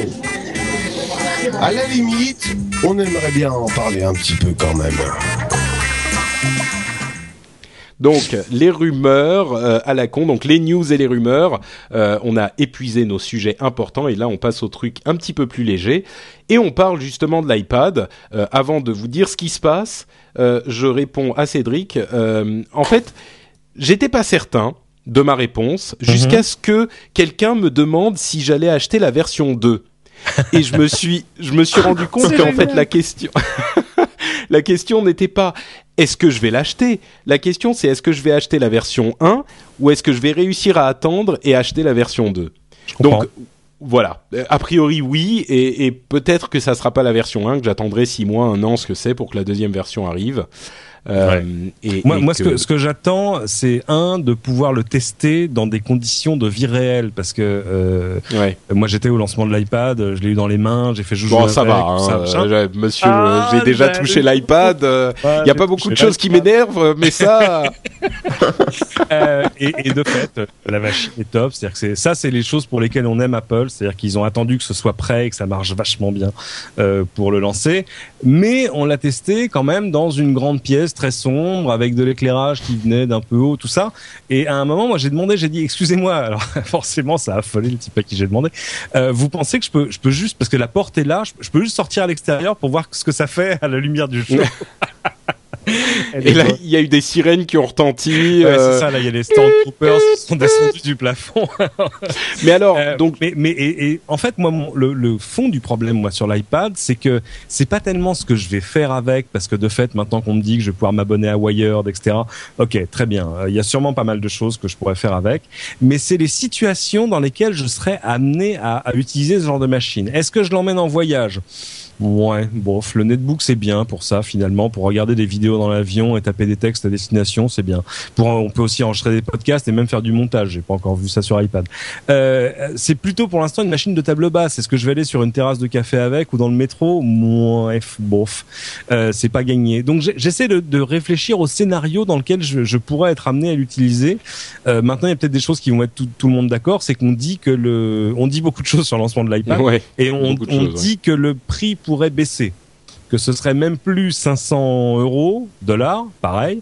Euh, Ah, mais dès le serait- lancement Ouais, mais que ce serait plus Ah. de 400. Enfin, en- en- surtout ce qu'on dit, c'est qu'Apple angoisse un tout petit peu sur les sur les ventes. Ouais. Euh, Corben, euh, tu, tu as une, une opinion sur la, la, la Jesus euh, tablette? Bah, je- je- moi, en fait, j'arrive pas à vous comprendre. En fait, Euh, enfin, le, si tu veux, non, sérieux. j'ai- Bon, l'iPhone, c'est sympa. Il y a toutes les applications, machin, c'était nouveau, etc. euh, voilà. Mais l'iPad, euh, enfin, je veux dire, vous avez tous un, un MacBook, j'imagine. Non, Euh, moi, non. euh, Non, hein. Voilà. Euh, non, pas toi, mais bon. bon, voilà, Non, non, moi non. euh, Ouais, si j'en ai un, mais c'est Apple qui me l'a prêté, donc ça compte pas. Vous avez, vous avez tous un iPhone, enfin, tu vois, c'est. C'est un, Non c'est un. MacBook sans clavier ou un, ou un iPhone, euh, un iPhone géant, mais Bon. le- il, il fait pas. Enfin, je, je veux pas être méchant, hein, je veux pas te, te briser le cœur. mais euh, si tu veux, c'est. Regarde, il y a Patrick qui même- pleure. Même si c'est un bon écran, euh, je pense pour les vidéos, ce genre de choses, ce que tu peux très bien faire euh, sur, en regarder sur ton MacBook ou sur ton PC ou tout ce que tu veux. Euh, pour la lecture, si on part du principe que c'est un concurrent au Kindle, etc., je pense que pour la lecture, euh, au bout d'une heure, tu, tu dois avoir les yeux qui saignent. Bah, t'es pas fatigué quand tu lis quand tu lis sur ton écran d'ordinateur, toi Ouais, mais tu lis des bouquins sur ton écran. Tu, tu lis guerre Non, épais sur ton écran de PC, jamais de la vie. Tous les jours.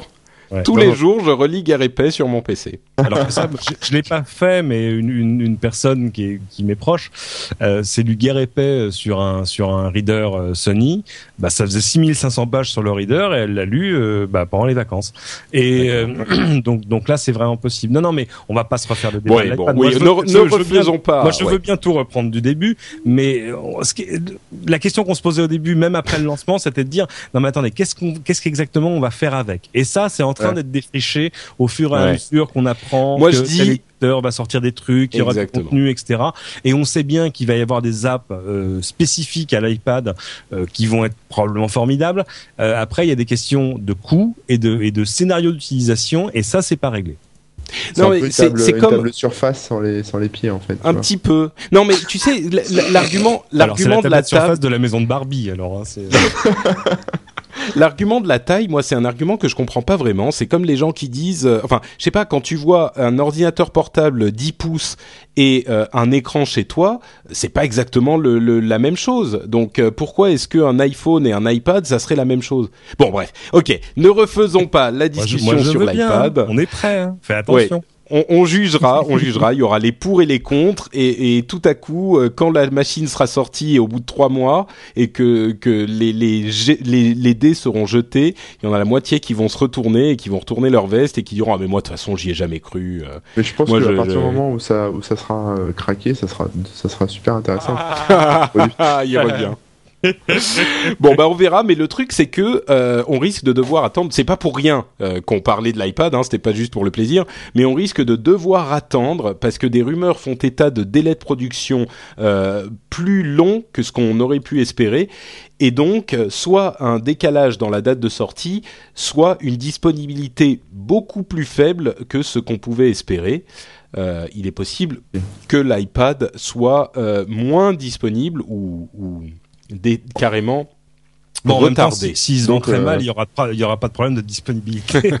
À cause du délai, en- envoyez vos antidépresseurs à Patrick. arobase, euh, non, mais je, je t'en aurai un, c'est promis, Patrick. T'inquiète pas.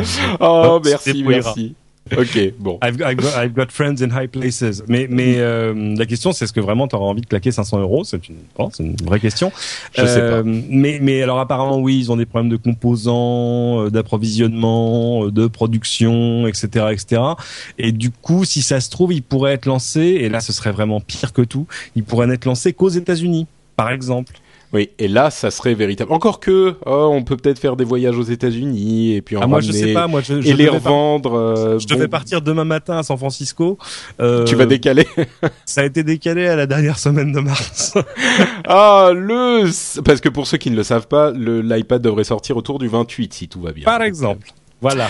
Bon, c'est pas que pour ça, autre. faut pas déconner quand même.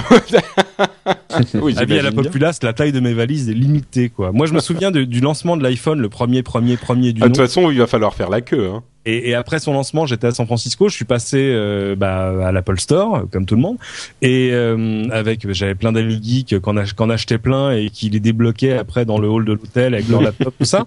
Et, et devant moi, dans la queue, parce qu'il fallait aussi que j'achète un iPod, il y avait un Chinois qui était là. Et euh, tu sais, dans l'Apple Store, c'est le truc que t'achètes au comptoir, euh, comme un paquet de chewing gum, quoi. Ouais. Et le type arrive au comptoir et il dit I would like uh, 25 iPhones. Euh, non, euh, et le type lui dit I'm sorry, euh, 25 iPhones. Ah, vous voulez 25 iPhones euh, Yes, yes. Ah, d'accord. Il a sorti son American Express, il a payé ses 25 iPhones et il est parti avec un énorme sac. Donc tu veux dire que tu, tu vas ramener 25 iPads en fait. Ouais, sinon que quelques temps après, euh, Apple a dit non mais finalement on peut plus acheter que deux iPhones à la Ouais. fois. c'est vrai. Mais non, je suis désolé, j'ai déjà des commandes. Bon, écoute, euh, on, parlera euh, après la fin de l'émission. bon, autre sujet, euh, c'est Twitter bientôt monétisé. C'est un petit peu une, ar- une arlésienne aussi, mais il n'est pas impossible que ça se concrétise enfin.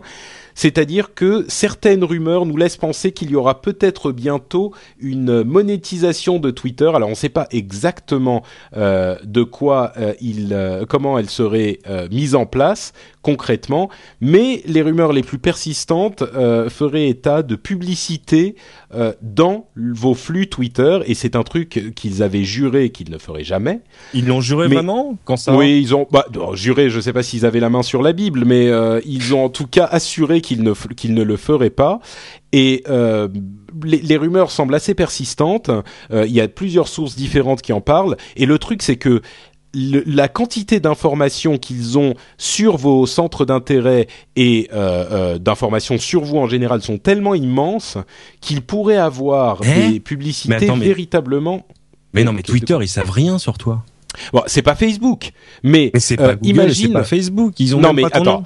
Imagine, imagine que euh, il non mais ça, si tu as rentré ton nom, euh, c'est c'est ils, ils peuvent l'avoir, mais c'est pas ça le plus important. Le truc c'est que ils savent à qui vous avez souscrit et ils peuvent mettre des publicités qui sont en rapport avec les discussions que vous êtes en train de voir ou Mhm. même que vous êtes en train d'avoir. Donc il n'est pas impossible qu'ils fassent des publicités extrêmement cohérentes et, et qui se rapportent à ceux qui vous intéressent véritablement, peut-être même un petit peu plus que Facebook ou Google qui sont déjà très forts là-dedans.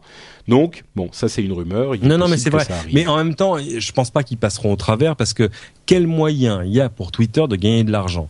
Euh, Il y en Ah, a deux. on pourrait en imaginer d'autres. C'est des comptes, euh, des comptes Alors euh, oui, mais je pense, professionnels. je pense que ça, ouais. Alors les comptes professionnels, ils sont, ils sont déjà plus ou moins dessus pour arriver à vous donner des analytiques sur qui vous lit, Ouais. combien de gens cliquent sur vos liens, etc.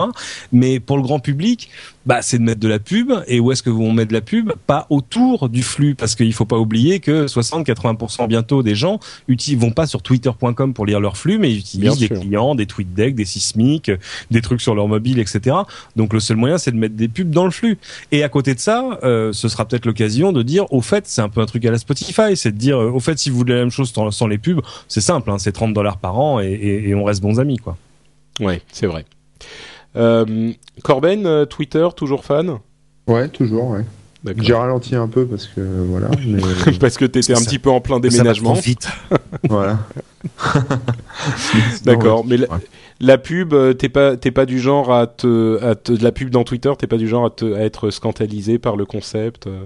Bah disons que je vais surveiller ça de près et puis euh, enfin ça dépend si c'est euh, si c'est ciblé par rapport à ce que tu bah, d'après ce que j'ai compris en fait c'est des c'est par rapport à ce que toi tu vas chercher en, en termes de hashtag ou ce genre de choses donc c'est par rapport à des recherches C'est-à-dire, si par exemple tu cherches un truc sur je sais pas euh, les, les Jeux Olympiques euh, t'auras de la pub dans tes résultats de recherche euh, dans tes dans les tweets que tu récupères sur les Jeux Olympiques quoi donc euh, bon ça me choque pas plus que ça après si c'est dans ma timeline euh, là où il y a tous mes potes machin etc ça va peut-être me gonfler mais je fais confiance, euh, j'ai confiance dans les développeurs qui feront peut-être un petit client euh, qui va filtrer ou tu vois ce genre de Ouais. choses.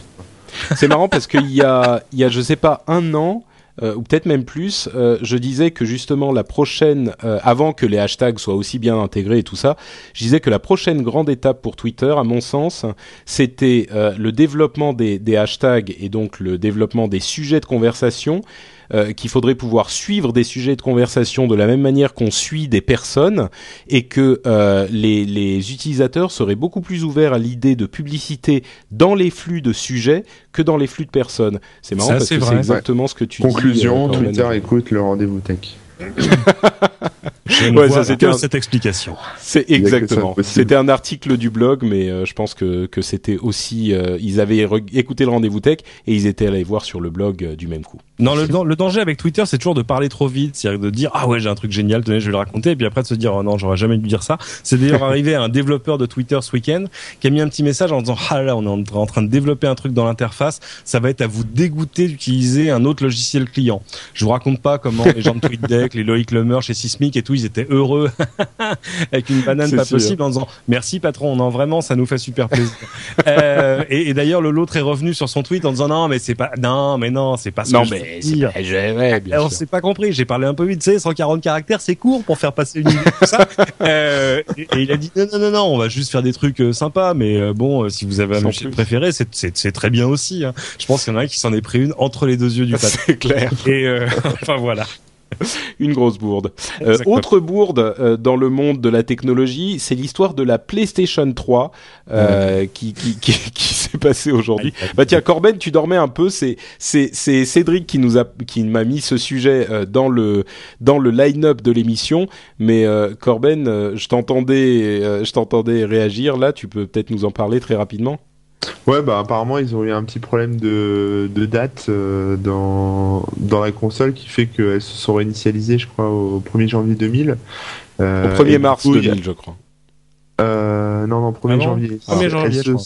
Ouais, ouais, Oui, c'est ce que 1er je voulais dire. J'ai dit 1er janvier, oui. Tout à Et fait. du coup, euh, du coup, tu, bah, tu peux plus te connecter euh, sur le, sur le, c'est quoi le PSN, hein, c'est ça les, les, ouais.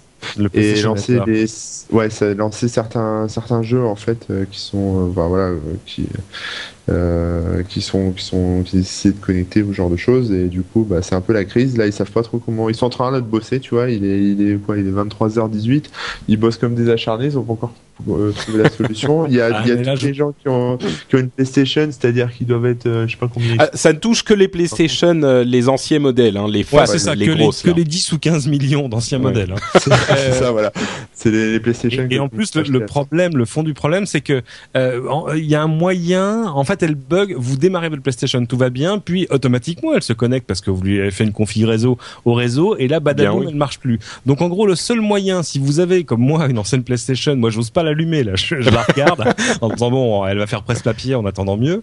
Euh, le seul moyen, Bah, tu la débranches. Non, bah oui, non, mais, non, mais t'inquiète pas. Enfin, non, mais je veux dire, tu débranches le, le réseau, quoi. Exactement. Faut débrancher la box, en gros, démarrer. Elle ne faut surtout pas qu'elle trouve un réseau ouvert. Euh, et, euh, et là, retirer la config réseau et puis vous pouvez rallumer votre box. Et encore, c'est peut-être bien de de remettre euh, la date à 2008, comme ça vous êtes un peu, euh, vous Ouais. avez deux ans pour que Sony résolve le problème. Même si je vous jure que là à Tokyo, il y en a, ils ont pas dormi cette nuit. Ils ils il il y a il y a deux, il y a 150 ingénieurs qui dormiront pas tant que ce sera pas réglé. Parce que le problème, c'est que si elle est plantée, elle est vraiment plantée. Elle peut plus se connecter au réseau. Donc pour aller chercher un patch, eh ben non, ça va pas le faire. Il va falloir. Oui, donc comment est-ce qu'ils vont réussir à, à- ils vont devoir mettre des trucs sur des clés USB Ouais, euh, c'est un la- enfer. Là, Madame Michu, elle va pas y arriver. Et ça va, ça veut Ah, dire c'est un vrai cauchemar. Moi, j'aimerais Ah, pas c'est être chez le Sony. c'est. Ah, que- c'est un cauchemar de support. Je pense au, Ils sont, au ils sont en train d'appeler gamer, chez Toyota a- pour voir comment faire. hein, Je pense au Hardcore Gamer, tu vois, qui a fait tous ses jeux préférés dans tous les modes possibles, faciles jusqu'au truc super dur, qui a gagné tous les trophées, les machins, et qui a connecté sa console et qui a tout paumé parce que tu peux aussi perdre des. euh, pas des Ah, tu perds des données aussi Ouais, ouais, tu Oui, perds, tu euh, perds des, tes- des- tes des badges, trophées, hein, t'as gagné des trucs, ouais, des badges. Et Oh là là. euh, Eh, c'est Ah, franchement, on, on rigole, mais c'est vraiment. Non, ces non. machines sont tellement complexes, tellement Acheter des compliquées. T'as hein. tellement de modèles. C'est, c'est, c'est. Personne n'est à l'abri. Et je veux dire, aucun constructeur au monde n'est à l'abri d'un problème comme ça qui se. C'est, c'est vraiment pas marrant pour eux, quoi. Et je, je ris à peine. C'est ça. Du bon côté des choses, on peut la booter sous Linux. hein, il est à l'intérieur. Mais euh, et on sait que Linux, côté problème Bon. de date, euh, tout va bien. Mais moi, je pense euh, à, à cet instant précis, je pense avec émotion à, à Kaz Hirai, qui est le qui est le patron de, de Sony PlayStation.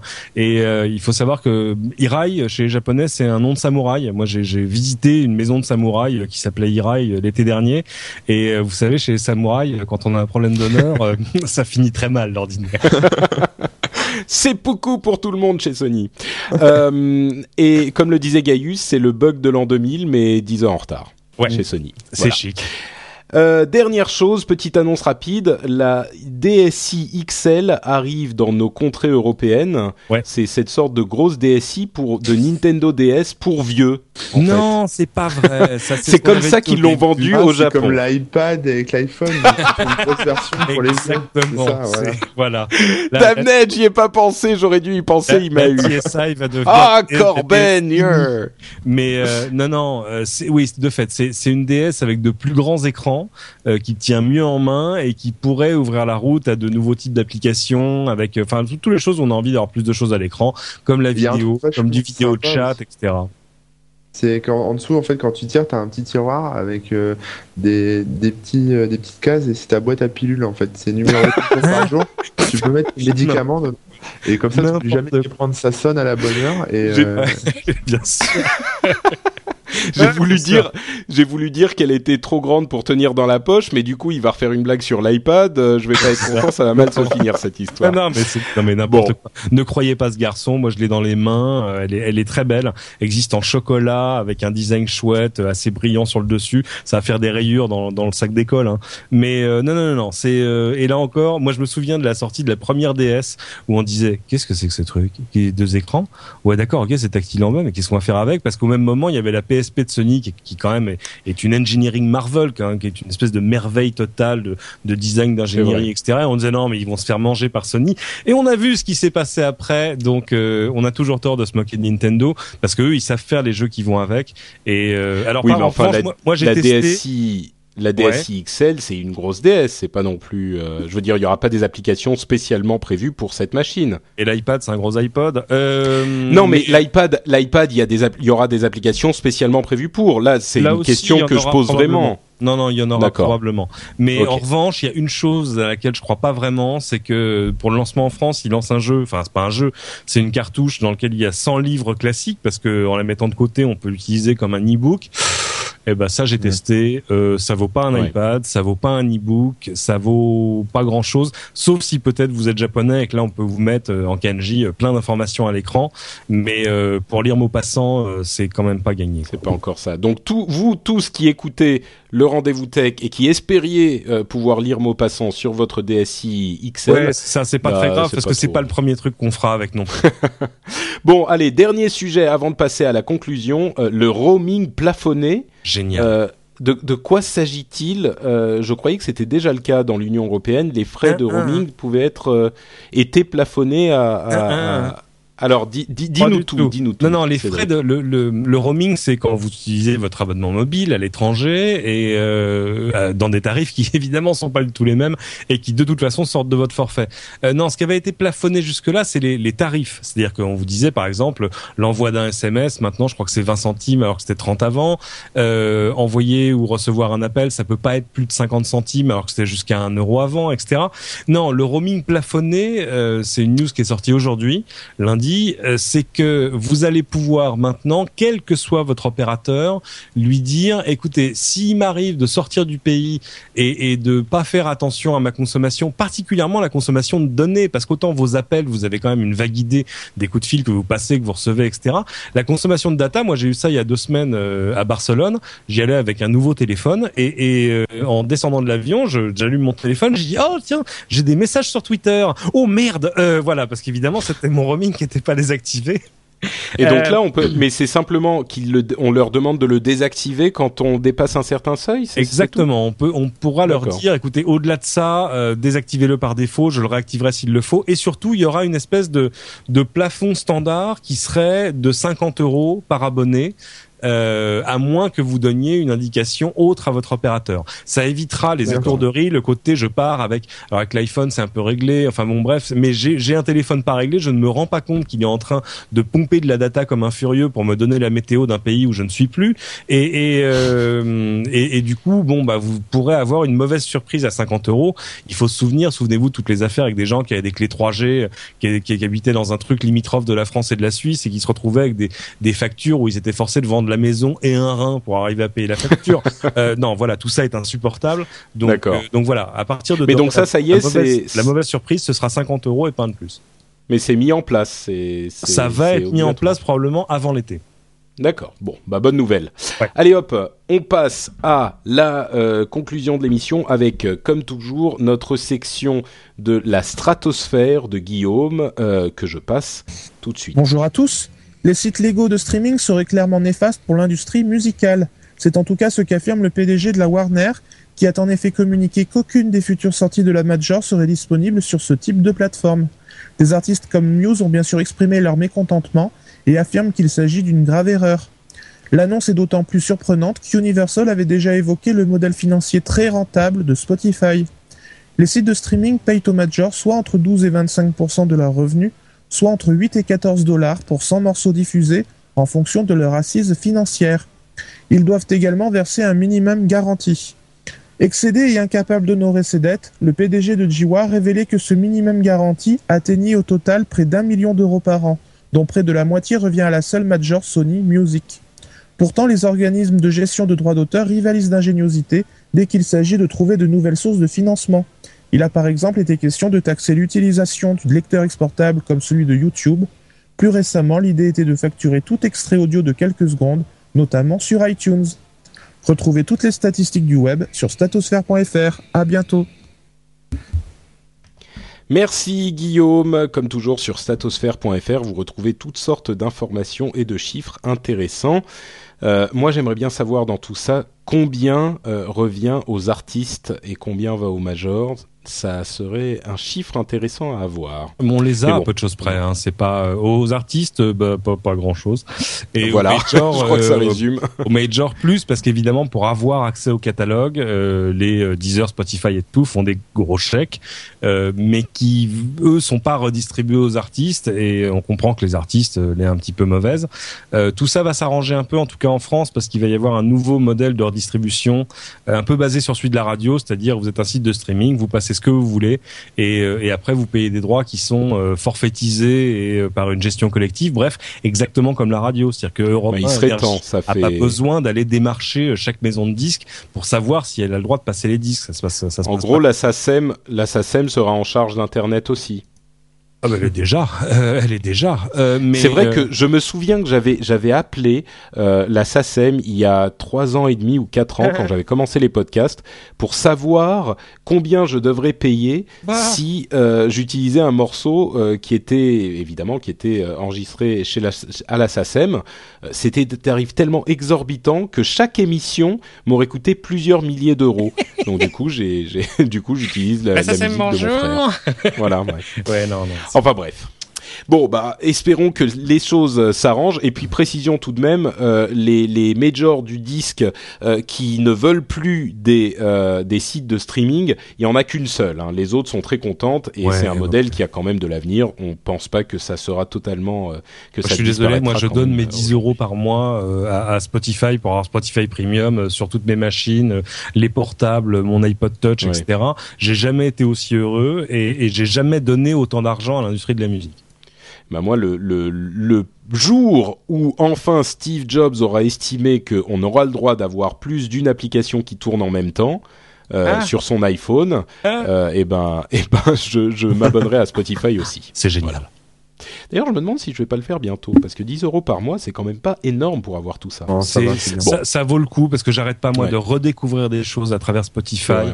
Euh, J'ai toutes mes playlists qui sont partout. euh, Je ne perds jamais de musique, etc. Alors de fait, rien ne m'appartient. Mais honnêtement, c'est le prix d'un CD par mois. Ouais, ok, c'est pas trop cher payé. C'est pas faux. Euh, et puisqu'on parle de chiffres, je vais revenir vers un site dont avait parlé Corben il y a bien longtemps. Euh, c'est worldometers.info. Euh, c'est un site dont avait parlé, je sais pas, ça doit faire un mois et demi. Moi, je l'ai collé dans le document Google de l'émission. Je, l'ai gardé parmi tous les euh, sites que je garde en stock. Et bah, on en reparle aujourd'hui pour le site fantastique. Ah, Damned, j'avais mon petit. Et voici la liste des sites fantastiques. Piou, piou. D'accord, c'est un écho fait à la voix, mais je suis pas hyper doué. Où est Où est Où est C'est un ami à toi ou? Non, c'est un auditeur qui nous envoie, euh, qui nous envoie des petits, euh, des petits jingles de temps en temps. Ah, Il s'appelle Cédric d'ailleurs, Il faut comme tous meure. les, comme tous les gens de qualité, il s'appelle Cédric. Euh, je pensais à Cédric Bonnet, hein, bien Oui, sûr. oui, j'entends bien, Geek. ouais. Euh, et donc. World Worldometers, Cédric, puisque euh, Cédric, Worldometers, euh, Corben, puisque c'est de chez toi que j'ai eu euh, l'information sur ce site, tu peux peut-être nous en parler. C'est un site fascinant. Oui, c'est un site qui affiche des, des, des, des chiffres en temps réel euh, qui sont assez sympas. Bon, ça va de la, c'est la, po- la population mondiale, par exemple, ou le nombre de naissances euh, aujourd'hui, euh, le nombre de décès. euh, voilà, Regardez, des c'est génial. Dans, dans l'heure qui vient, on va passer les 10 millions de décès cette année. C'est génial. Ouais, Super. C'est vrai, c'est vrai. C'est comme les Mais ventes de l'iTunes Store, mais le 10 millionième, il a rien gagné. Voilà, ça. Puis après, en fait, bon, voilà, tout un, un tas de, de stats sur la santé. Donc euh, voilà, bon, les décès, les avortements, le nombre de cigarettes, euh, on va bientôt passer les, les 15 milliards. Euh, Mais ce qui est marrant, c'est hein, que- aujourd'hui. Ce qui est marrant, c'est que les les les les euh, compteurs sont mis à jour en direct, enfin en temps réel.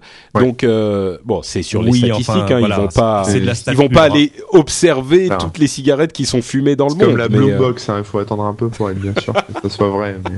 J'aime bien, faut regarder le ratio entre le nombre d'emails envoyés et le nombre d'a- d'articles postés sur des blogs, c'est génial.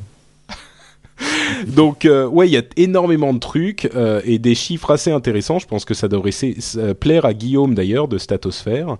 Euh, et bah certains chiffres, donc tu disais le nombre de décès cette année, etc. C'est quoi ton chiffre préféré, Corben? Bah, ça, euh, celui de- d'articles postés sur les blogs, c'est rigolo. D'accord. Moi, j'aime bien On en est à le combien nombre, 000, euh, je regardais ça, mais bon, je sais pas après. euh, Moi, j'ai trouvé euh, le chiffre qui bouge le moins vite. Euh, c'est 22 802, c'est le nombre d'espèces éteintes cette année. J'attends le 803, mais si on pouvait avoir le nom de l'espèce, ce serait bien. on ferait une petite fête à chaque fois. Ça fait beaucoup quand même. Hein enfin. Euh, bon, bah oui, voilà, mais ça, donc c'est c'est sûr. euh, quand on a 22 000, c'est, c'est, il doit y avoir 21 000 espèces de cloportes que tu jamais vu. Enfin, tu vois des trucs pas très Non, sympas. c'est sûr. Non, mais il y a des trucs assez intéressants au niveau politique aussi, des dépenses gouvernementales mondiales, euh, des soins médicaux euh, et dans l'armée par exemple. Les soins médicaux, c'est plus du double. C'est un truc qu'on sait pas forcément. Ah oui, ça, ça Euh, scrolle même très, très, vite. Hein, c'est, euh, Ouais. Même le le- le- l'éducation, c'est beaucoup plus que l'armée. Euh, c'est un petit peu moins que les soins médicaux, mais tout de même. Bref, il y a plein de chiffres comme ça et ça, Euh, ça bouge tout le temps. C'est rigolo. Il y a 3,3 millions de téléphones portables qui se sont vendus aujourd'hui. Aujourd'hui, Ah. voilà. Dont la moitié par Steve Jobs. Voilà. Bon, Ah non. Euh, Peut-être pas quand même. Eh ben écoutez, on arrive à la fin de, de, de l'émission et vous savez quel moment c'est? C'est le moment de parler de ce que vous faites, vous, sur le net et de où les gens peuvent vous retrouver s'ils n'ont pas eu assez euh, de vous depuis une heure et demie. Ouais, je crois On qu'ils va ont, leur, je commencer. crois qu'ils ont leur dose, mais vas-y. Bah vas-y Cédric, euh, puisque que tu es local. Oh, bah c'est simple, vous allez Euh. sur, sur tf1news.fr et euh, il y, a, il y a une case avec toutes les émissions. Vous cliquez sur plein écran, vous avez toute l'archive. Euh, ça se regarde un quart d'heure à la fois, vous allez voir, c'est merveilleux. Et sinon, il y a le podcast de la French Connection qu'on fait sur LCI Radio où on rit beaucoup.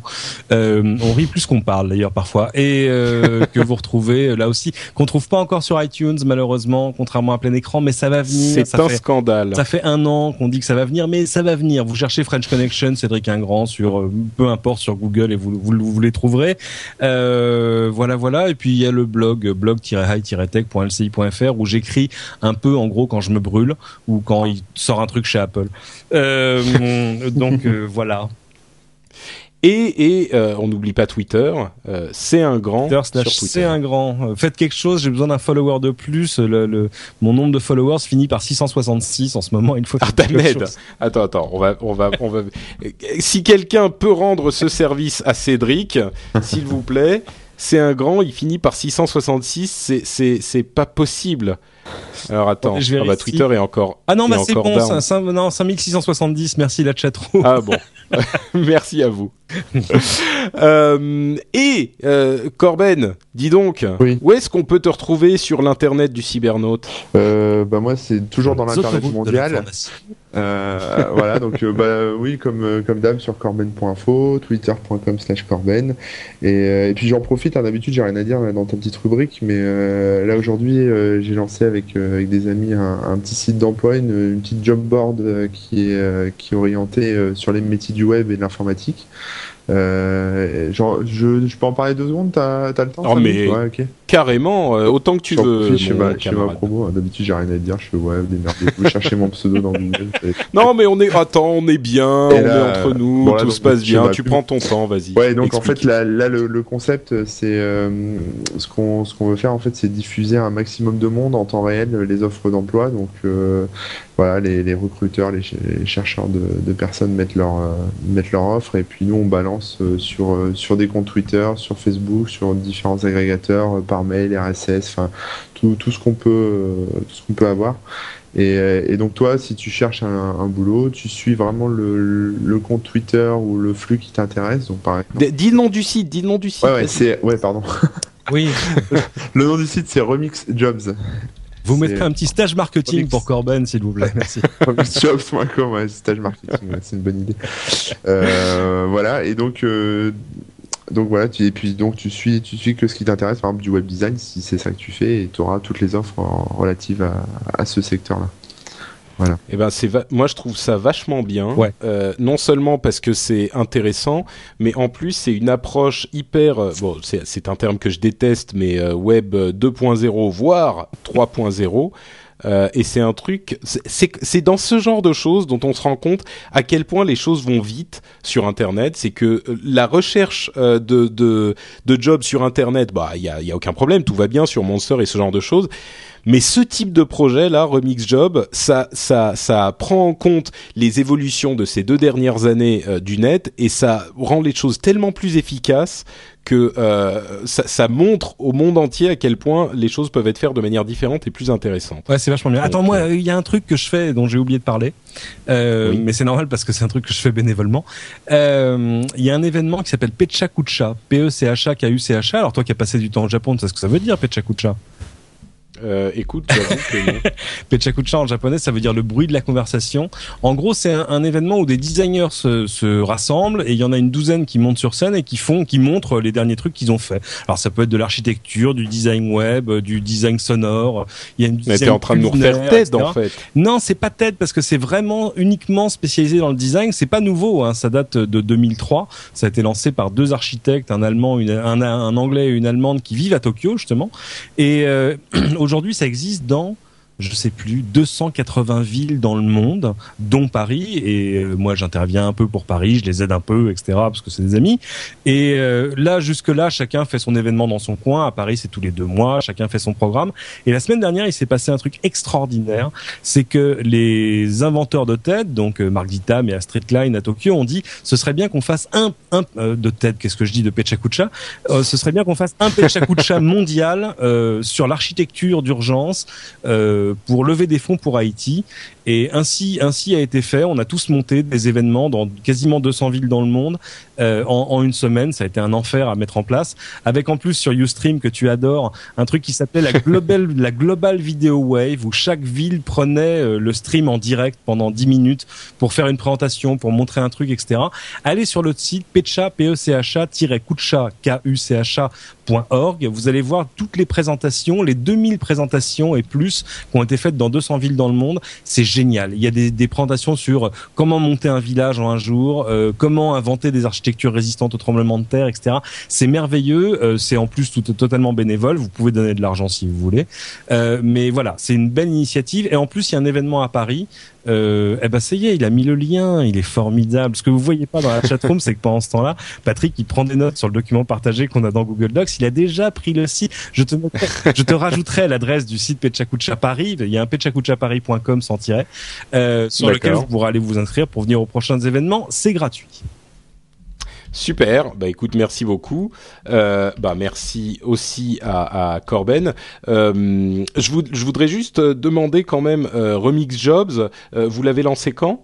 Euh, bah on l'a ouvert aujourd'hui euh, publiquement. Il, a, il, y avait une bêta qui tournait depuis quelques semaines et là on, on a ouvert les portes aujourd'hui.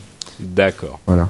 Okay, Donc il y a déjà pas mal d'offres. On a déjà, enfin voilà, quelques quelques centaines de, de followers sur les différents canaux et et voilà et c'est lancé. Et euh, moi, je dis avec euh, vos, vos, vos, blogs, et si vous en parlez là-dedans, ça risque d'attirer pas mal d'attention. Donc, euh, c'est quelque chose d'intéressant pour les gens. Si par hasard, bon, je dis pas que vous êtes des chômeurs, hein, les auditeurs, au contraire, mais si par hasard, il y en a quelques-uns. Mais vous pouvez aussi rechercher un, un job meilleur que celui que vous avez aujourd'hui. Ça marche pour le, les stages et le, et le freelance aussi. C'est-à-dire si vous êtes freelance, il euh, faut en profiter. Hein. Il y a, a peut-être des opportunités. Ah, mais j'ai quelques potes à qui je vais passer le tuyau. Quand des jobs on, enchaîner, on, on enchaînera et... avec une partie euh, CV, donc les gens pourront mettre leur, euh, leur CV. Et voilà. Mais ça va devenir monster ton truc, attends. Non, non, non, non, on reste. Ah, non, parce que c'est très spécialisé. Tu veux, moi, moi j'ai déjà cherché du boulot. Mon Monster, euh, c'est, enfin même chercher des gens aussi. Et j'ai. C'est trop vaste. Côté. Quoi. Et euh, t'as un formulaire qui fait 500 pages à remplir avec des ah trucs ouais. Dans tous les sens. C'est un peu l'enfer. En plus, ça coûte une blinde euh, Oui. quand tu cherches quelqu'un. Là, bon, là, c'est gratuit. On a des idées de monétisation, mais ça va rester assez raisonnable sur euh, sur la suite. En tout cas, dans l'état actuel, tout, tout ce qu'il y a là maintenant, ça restera gratuit. Il y aura un qui va redevenir payant après. Euh, et le et puis le, le formulaire est très succinct. Enfin, l'idée c'est que on- de rapprocher le recruteur et, et les gens quoi. C'est c'est que ça aille vite à remplir, que ça soit instantané, que que toi cherchant d'emploi, tu changes pas tes habitudes. euh, voilà, t'es es sur Facebook, bah tu reçois les offres sur Facebook. T'es sur Twitter, tu reçois sur Twitter. Tu checkes tes mails, tu les reçois sur tes mails. Enfin, c'est toi qui vois euh, comment tu tu veux les avoir et pas euh, pas te connecter tous les soirs au site euh, quand tu rentres du, du boulot si tu cherches un autre boulot ou de la NPE. Ouais, c'est intelligemment fait en tout cas. Euh, bon, dernière chose, je suis sur Pechakucha Paris. Ouais. Euh, je fais 12 choses en même temps, hein, je suis désolé. euh, euh, tu disais qu'il y avait des, des, présentations vidéo intéressantes. Est-ce que tu peux nous en sur- nous parler d'une? D'une, oh là là, pff, attends, parce qu'en plus, Il y en a trop. Ouais, moi je serais bon pour aller revoir les présentations qu'on a fait la semaine dernière, parce que pendant ce temps-là, j'essayais de faire marcher un lien. Skype global pour que ça marche, etc., pour faire du duplex, etc. Une présentation, si, une présentation géniale, un truc très simple. Voilà un truc où le design peut changer les choses. Euh, une signalétique euh, pensée pour les camps de réfugiés. Euh, c'est-à-dire un truc où vous n'êtes pas sûr que tout le monde parle la même langue euh, et Ah. il faut installer une signalétique très rapidement pour dire où sont les points d'eau, où sont les sanitaires, où sont les, les, les, les médecins, etc., etc. Et c'était vraiment un designer qui avait inventé ça, qui avait bossé sur le truc en faisant un système de pochoir avec des codes couleurs, avec tout ça, des trucs qui étaient vraiment euh, immédiatement euh, compréhensibles euh, au travers des langues et des cultures. Voilà, voilà un truc où le design peut être utile dans des situations d'urgence. Mais euh, allez toutes les voir. hein. Elles sont. euh, Il y a un flux Ustream. Si vous cherchez Pechakucha sur Ustream, vous pourrez revoir les présentations en temps réel. Et, euh, et sinon, vous allez sur pecha-kucha.org et vous pourrez voir les 2000 présentations. Et il y aura un bouton de donation à côté. Non, non, c'est génial. Mais viens à la prochaine, toi. Euh, Mais avec plaisir. Eh Moi, bien, je, tu- je, je viens. Je vais te mettre dans la page. tu- Tu recevras la Ça marche. Tu seras spammé. Ok, super.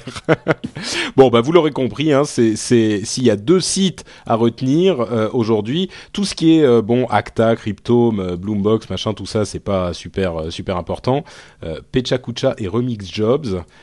C'est les recommandations du rendez-vous tech et on le fait avec plaisir.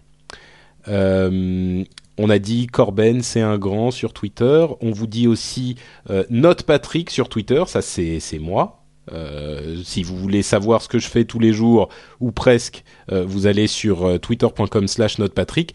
Euh, vous pourrez voir notamment des photos de, de des torsades que j'ai fait ce week-end et qui étaient absolument délicieuses. un truc avec viande des grisons, fromage parsemé de graines de sésame. Tu nous as pas invité super bon. Bah écoute, toi t'es un peu loin maintenant, donc euh, l'autre je croyais qu'il était à, je croyais qu'il était à, à- en Espagne. Euh, toi t'es je sais plus où dans la Cambrousse. Euh, c'est c'est la prochaine fois. J'en amènerai à Pechacucha, tiens. Euh, ça, ça sera ça sera ma contribution. C'est une excellente idée. Euh, donc note Patrick sur Twitter, euh, lrdv.fr c'est euh, le l'adresse du blog ou frenchspin.com pour laisser des commentaires et voir les différents liens dont on a parlé aujourd'hui. Euh, on se donne rendez-vous dans deux semaines avec euh, l'émission habituelle, c'est-à-dire avec Yann et Jeff. Et puis d'ici là, on vous souhaite euh, de bonnes semaines et on vous verra aussi avec Upload, euh, l'émission qui vous donne toutes les informations et plein de recommandations pour votre iPhone et vos applications. C'est l'émission que je fais les lundis alternés avec Jérôme Kainborg. Et puis voilà, bonne deux semaines euh, et puis à dans deux semaines. Ciao à tous. Salut. Merci.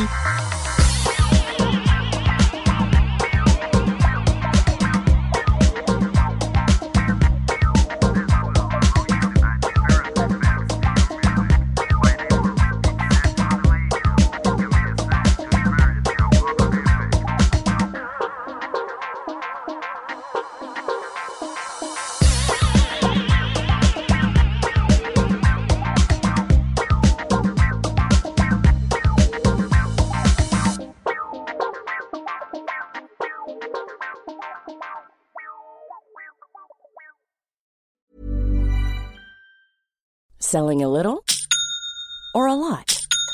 Shopify helps you do your thing however you cha-ching. Shopify is the global commerce platform that helps you sell at every stage of your business. From the launch your online shop stage to the first real life store stage, all the way to the did we just hit a million orders stage.